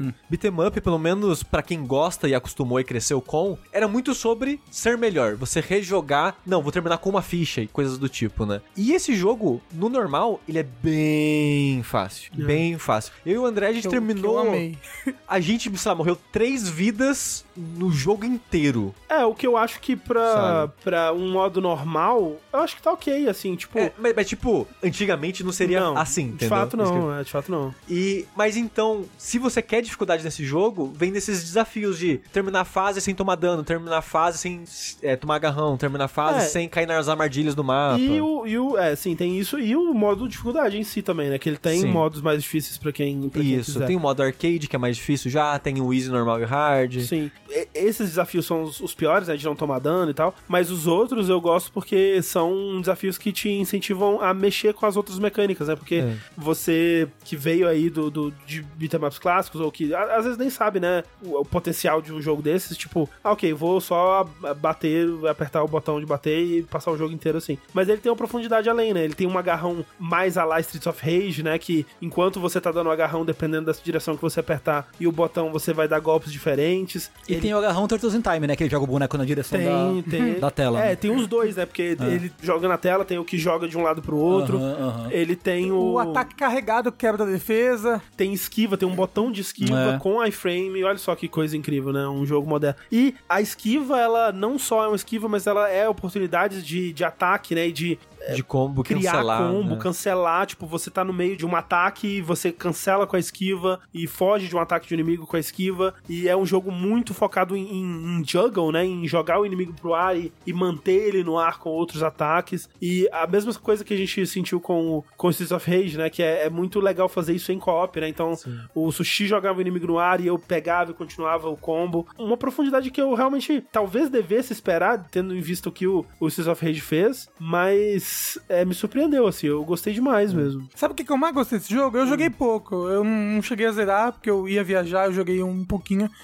Ele é muito lindo. Ele é muito, lindo. muito e, lindo. tipo, das fases que eu joguei, eu joguei duas fases. É tão legal você ir progredindo pela fase, tipo, a primeira fase que é dentro do estúdio de TV, aí você passa pro cenário e ele é um cenário, ele é um papel, né, ali no fundo, mas ele tá rasgado, aí você vê Aham. que, que, Não, e- ele não tem profundidade. Tipo, os cenários são muito bonitos e, e- e- e- e é muito bacana você ir avançando por eles e, no, no geral, ele é todo com uma qualidade muito alta, o jogo, sabe? Não, é, é lindíssimo, assim, como os jogos da Tribute Game costumam ser. E aí fazendo isso que eu acho que era o, o que os jogos beat'em ups da Konami faziam melhor. Isso. Que é essa progressão no cenário, que toda tela tem uma referência, tem uma piadinha acontecendo, tem algum personagem no fundo. É interessante, né? Os cenários É. são muito interessantes. É, nu- nunca é um cenário meio, é, assim, meio É, sem sim. graça, né? E, e eu vou dizer que, assim, um, um outro aspecto que me chamou muita atenção enquanto a gente jogava e assim que a gente terminou eu fui correr atrás pra ver, foi a trilha, cara. Tipo, eu adorei a trilha desse jogo, ela com certeza vai estar no- nos nossos melhores do ano, com certeza. É, não só pelas músicas normais, assim, que é, é, elas, elas remetem muito à, à trilha da Konami, né? Ela tem um, um tipo de instrumentação que, que é- era muito característico de jogos da Konami dessa época. As trilhas dos jogos do, da Tartaruga Ninja tem o tema clássico do desenho, cantado numa abertura animada incrível também, que eu fui descobrir depois que é cantada pelo cara do... Ana O, Ma- Managuchi. o Mike Patton, que de- ele é do Fez no more. Fate No More, né? que- Caralho. que também faz o, o The Darkness. E, além disso, nas fases de skate, né? Que são as meio auto-scroller e, e que tem algumas espalhadas pelo jogo, as músicas são cantadas, que me lembrou uma vibe Double Dragon Neon, aquele... que não é um bom jogo, mas que tinha É legal, trilha- não, é legal, é legal. Ah, é, é porque Double Double Dragon não, já não é muito bom, né? Não, mas na época o Neon era muito legal. Eu achava. É, bom. Mas a trilha era muito boa, a trilha dele era muito legal e bastante música cantada. E eu adorei. Assim, depois no. Na luta contra o Destruidor. É. Tem um tema dele cantado. Isso, é, é um, é um rap Hum. com é, feat do Ghostface Killer. Caralho! Eu fiquei, cara, como assim, velho? O pessoal mandou no chat, tipo, ah, é o Tang Clan isso aí. Eu, puto, nem fudendo que é o Tang Clan essa porra, tá louco. E eu fui ver, caralho, é o Ghostface Killer no, no, no rap. E é como se fosse a primeira estrofe é o Destruidor e o outro são as tartarugas respondendo, sabe? E o Ghostface Killer meio que faz o Destruidor. assim. E é Caralho. muito legal, muito legal. E, e depois tem também um rap bem anos 90, bem tipo Vanilla Ice, assim, sabe? É, nos créditos, que aí é de um, é de um rapper é, menos famoso, né? É, mas que é o Mega Tal Man. de Eminem. Não, mentira. É. Ah, Mega Rain é legal. É, então, o Mega Ran, que, é, que ele é da, da comunidade de, de covers de jogos, Sim, mesmo, ele sim, faz sim. muito rap sobre videogame. É, inclusive, ele tem um álbum que eu gosto bastante, que é a história do Final Fantasy VII em Hum. rap, que eu acho muito interessante. Eu não vou vir. E ele faz a, a música de créditos, que é bem legal também. A, a trilha é incrível, cara. Tipo, eu fiquei, eu fiquei apaixonado pela trilha, assim. Eu já comecei a escutar no Spotify agora, é, antes do Vértice, né? Agora à tarde. Caraca, me, me surpreendeu muito, assim. O jogo é muito... Você vê que tem muito, muita paixão, assim, pelo, por esse universo, assim. Muito mais do que eu já tive, até, sabe? Tipo, é, você vê que muita referência, né? Tipo, muito personagem que só quem assistiu e vai lembrar, tipo, ah, um- esse boneco que aparece em um episódio. Então, assim, e sabe? eles fazem um- uns deep cuts do quadrinho, assim, também, né? Tipo, bonecos que só É, aparece é. numa parte do quadrinho. Eu tava conversando com um amigo meu que, é, que manja dos quadrinhos do Lorde da Tartaruga Ninja. Ele, tipo, caralho, lembraram que esse boneco existe, saca? Então, realmente foram fundo no negócio. Sim, sim. Tem os, os dois vilões do segundo filme, que é o filme que aparece o... Vanilla Ice. o Vanilla Ice. Que, que ele também, ele, eu acho que eles também são chefes do Turtles in Time, se não me É, engano. que é o, o passarinho, o escroto e o. Qual era o outro? É, é um, é um, lobisomem. um. Um lobisomem, né?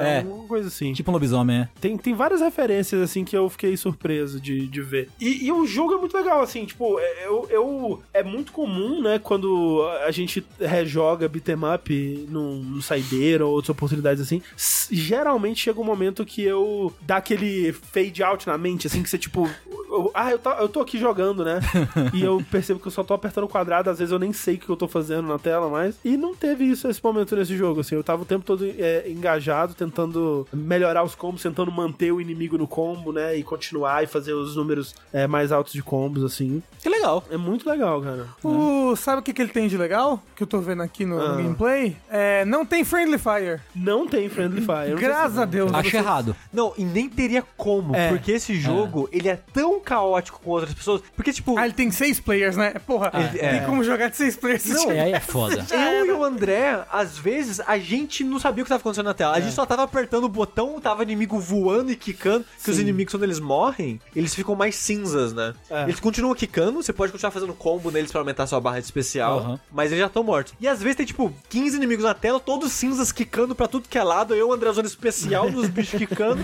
Eu não sei o que tá acontecendo, mas tá tudo certo, eu Tipo, acho. pique, pique Vampire Survivor, assim, com a tela cheia. É Mas- tipo isso. Mas assim, isso é, é que nem eu acho que o. É o do X-Men que dava pra jogar com seis. X-Men. É, né? É, aham. Era isso, era tipo, velho, você tá jogando com seis pessoas, não é pra jogar, sabe? É pra ver bagunça na tela, porque não tem como. E eu acho que esse jogo, talvez o... Assim, se você quer jogar sério, provavelmente você vai jogar sozinho. É. Mas Ou de dois, não acho. É, de dois eu acho que talvez seja o, o ponto, né, o sweet spot ali, Aham. né, tirando aí do... do, do, do, do Rafa. do, Da- do idioma do Rafa. idioma do Rafa.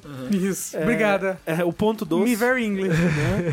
pra, entre a bagunça e a diversão, vamos dizer assim. né? Porque, é, quer dizer, eu não joguei com mais pessoas, mas pela minha experiência com beat'em ups é, é, no passado, eu diria que... Porque Friendly Fire é só a briga só. Eu lem- lembro que eu contei, né, que eu joguei um monte de beat'em up com o Ricardo. Nossa, todos tinham Friendly Fire e era sempre briga. Ricardo, vai pra lá, pelo amor de Mas Deus. eu acho que tinha que ter um modo pra ligar o Friendly Fire. É, eu nem sei se tem essa opção.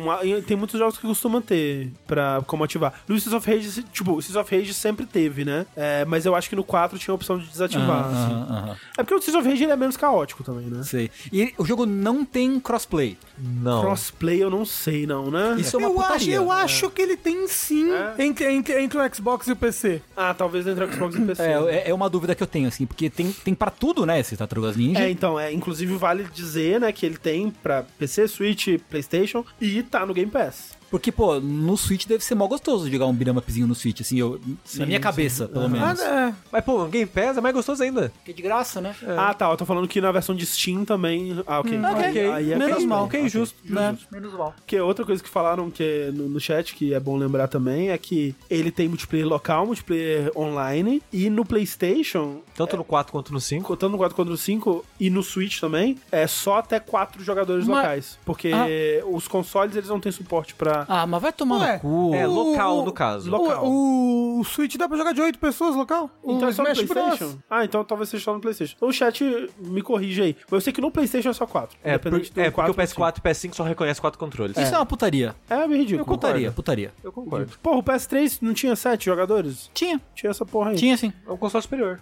Cadê o multitap pro, pro Play 4 É Play 5? verdade, tem que Cadê? comprar um comprar um Cadê o multitap, porra? É, mas, mas é, é, assim, eu acho que de Dito fato. isso, jo- não joga de 6 É, então, joga de seis. joga de uma, duas pessoas. Primeiro, depois joga de 6 pra É, zoar. então, der de priminhos 6 em é, casa. é pela curiosidade, eu acho, só, É, sabe? é uma, jogar uma vez e nunca mais, É, sabe? ver os bonecos tudo na tela, a bagunça e... É fácil de platinar? Relativamente. A parte mais que pode ser mais chata é terminar o arcade com sem usar nenhum continue. Mas até isso pode fazer no easy. Não, ok. Mas e, E e o negócio boa. de passar as fases sem tomar dano? Não, Não precisa. não precisa É, pra o- platinar? não. é, os objetivos das fases não estão atrelados ao troféu. Eles dando Ah, o quê? ok. Mais experiência? Mais alguma coisa? É, É, experiência. você ganha experiência. É, ok. Você ganha experiência. Ok. Qual que é o level máximo? É 10 ou dá 10. pra... É, é, 10. então, tipo, jogando meio que fazendo um objetivo aqui e ali, você chega no final da campanha já no level 10. É, Pode crer. Tipo, quando eu joguei sozinho, que eu antes de jogar com o André, eu tinha jogado já sozinho. Como eu tava sozinho, sem experiência por matar inimigo, terminei no level 10. Jogando com o André, eu terminei no level 10 e ele no 9, eu acho. Sei. Então, tipo, se você terminou o jogo, você já tá quase no máximo ou no máximo já.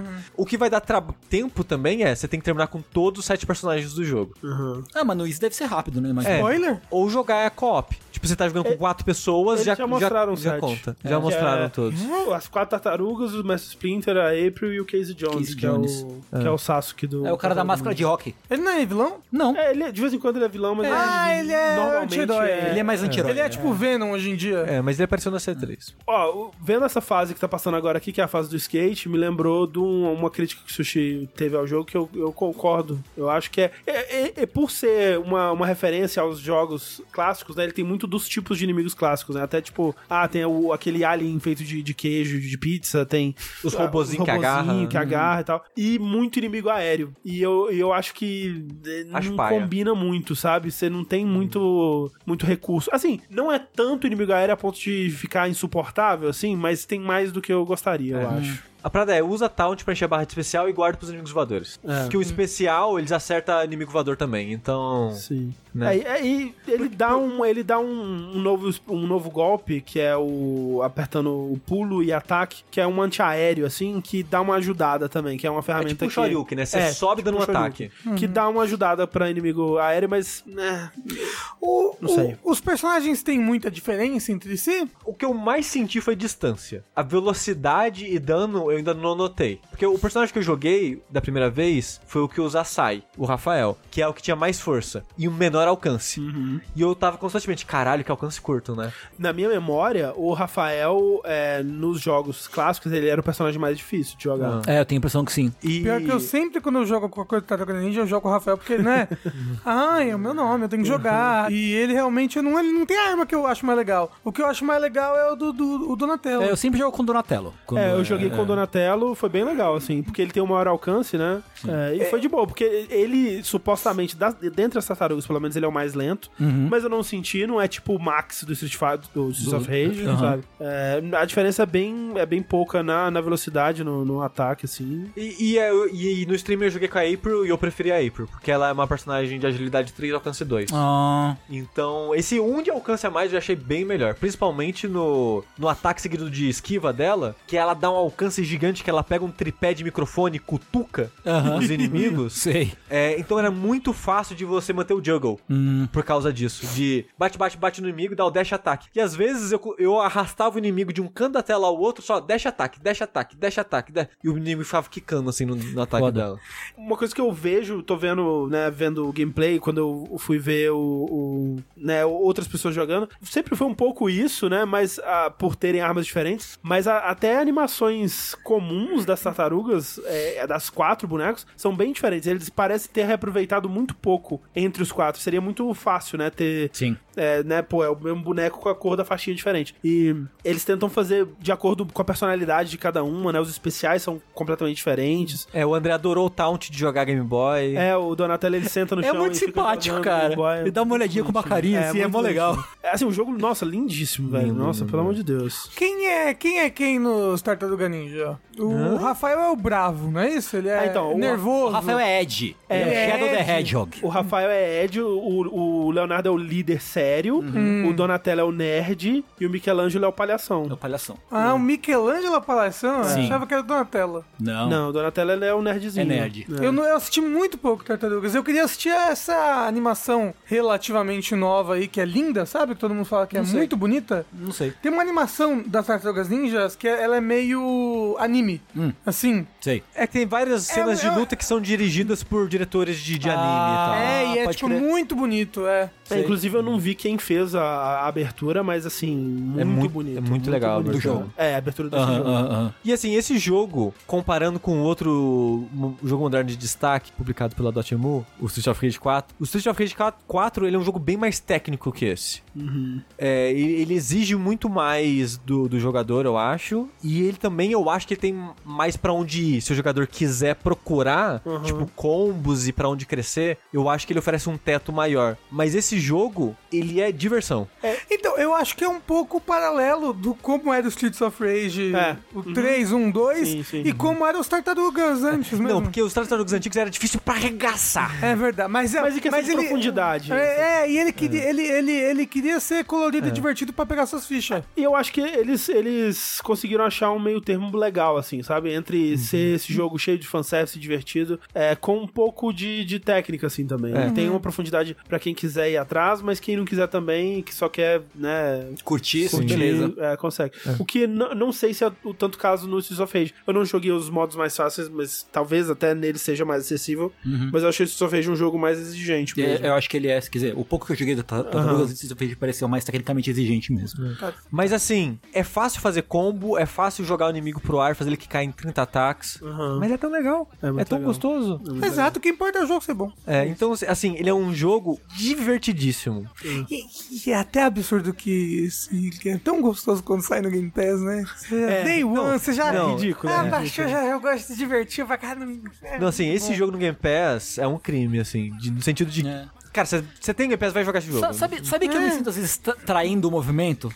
Sabe? Sério, tipo, não, eu vou comprar esse jogo, cara. Não é possível, eu não, eu não vou, eu me recuso. Ah, às vezes eu, eu sinto quase como se eu estivesse pirateando. É, é, É, é. então, é. tem um pouco disso também. É, o pior é que eu, eu comprei o, o- a versão física do Unsighted, né, que saiu no... Da Limited é, Run? Limited Run. E durante, né, eu pensei, será que eu vou aproveitar o frete aqui, tem mais alguma coisa que eu quero? E tava rolando Tartaruga Ninja, mas eu pensei, ah, eu nem gosto tanto assim. e a edição tava o mó legal, arrependimento agora, batendo. Olha só. agora não dá mais. O não- arrependimento. Perdeu a oportunidade.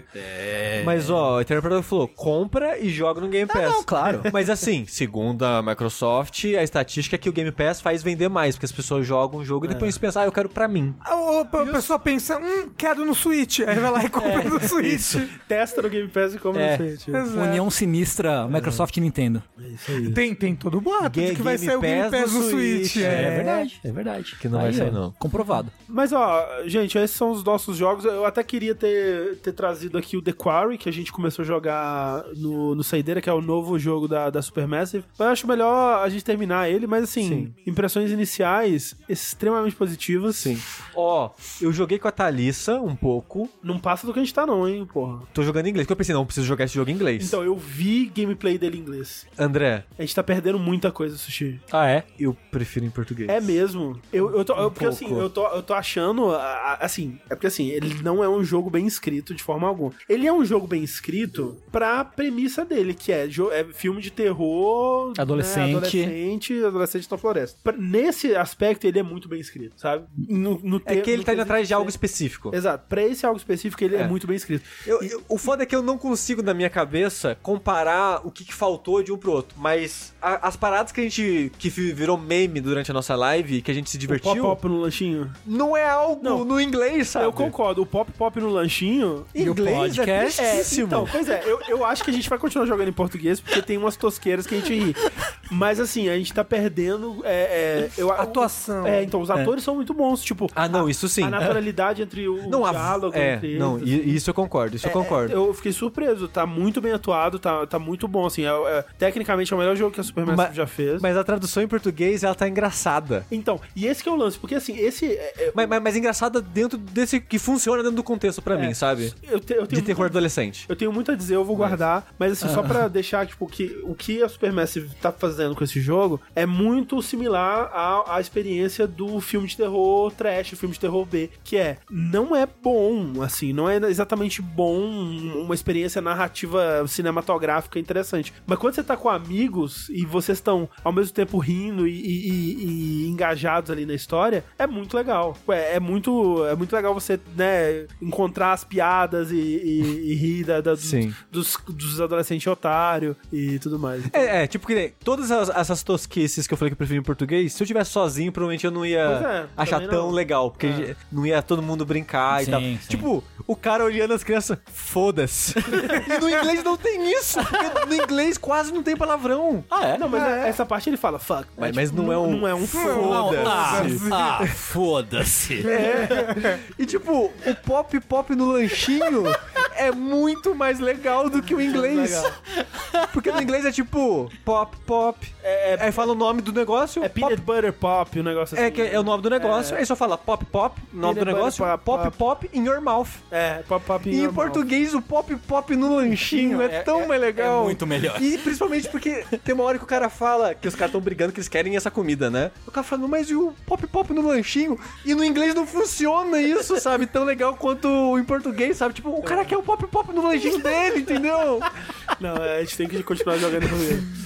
É, mas assim, Mas o jogo é muito bom. é muito legal. Tá do, muito que eu, legal. do que eu joguei. Eu queria dizer, eu não prestei atenção que o Tengu jogou com o Bambam. Eu não prestei atenção no que ele fez debaixo d'água. Ah, Eu fiz diferente, ele morreu. ah é? Ele morreu ali? Morreu ali. E eu fiquei devastado. Mas a... Caramba! Só que a Thalys falou: não, você não vai voltar. É, não, vai tá seguir. Tá certo. E eu, e eu, assim, ó, e eu, sem sacanagem, eu tô muito triste que o cara morreu. Mas dava pra ver como ele, Então, como ele, dava, como ele dava pra Mas- morrer ali naquela mas- cena. Não, é, a cena é perigosa. É. Mas assim, é, pô, a gente que tá aqui falando muito sobre The Choir, mas, assim, é, é impressionante como que, tipo, esse cara absolutamente detestável e em algum momento você passa a torcer por ele. Ele, ele roubou, roubou a É, cena, assim. roubou a cena. Roubou a cena. É a cara de Bambam. É a cara de bom- cara de Bambam. é.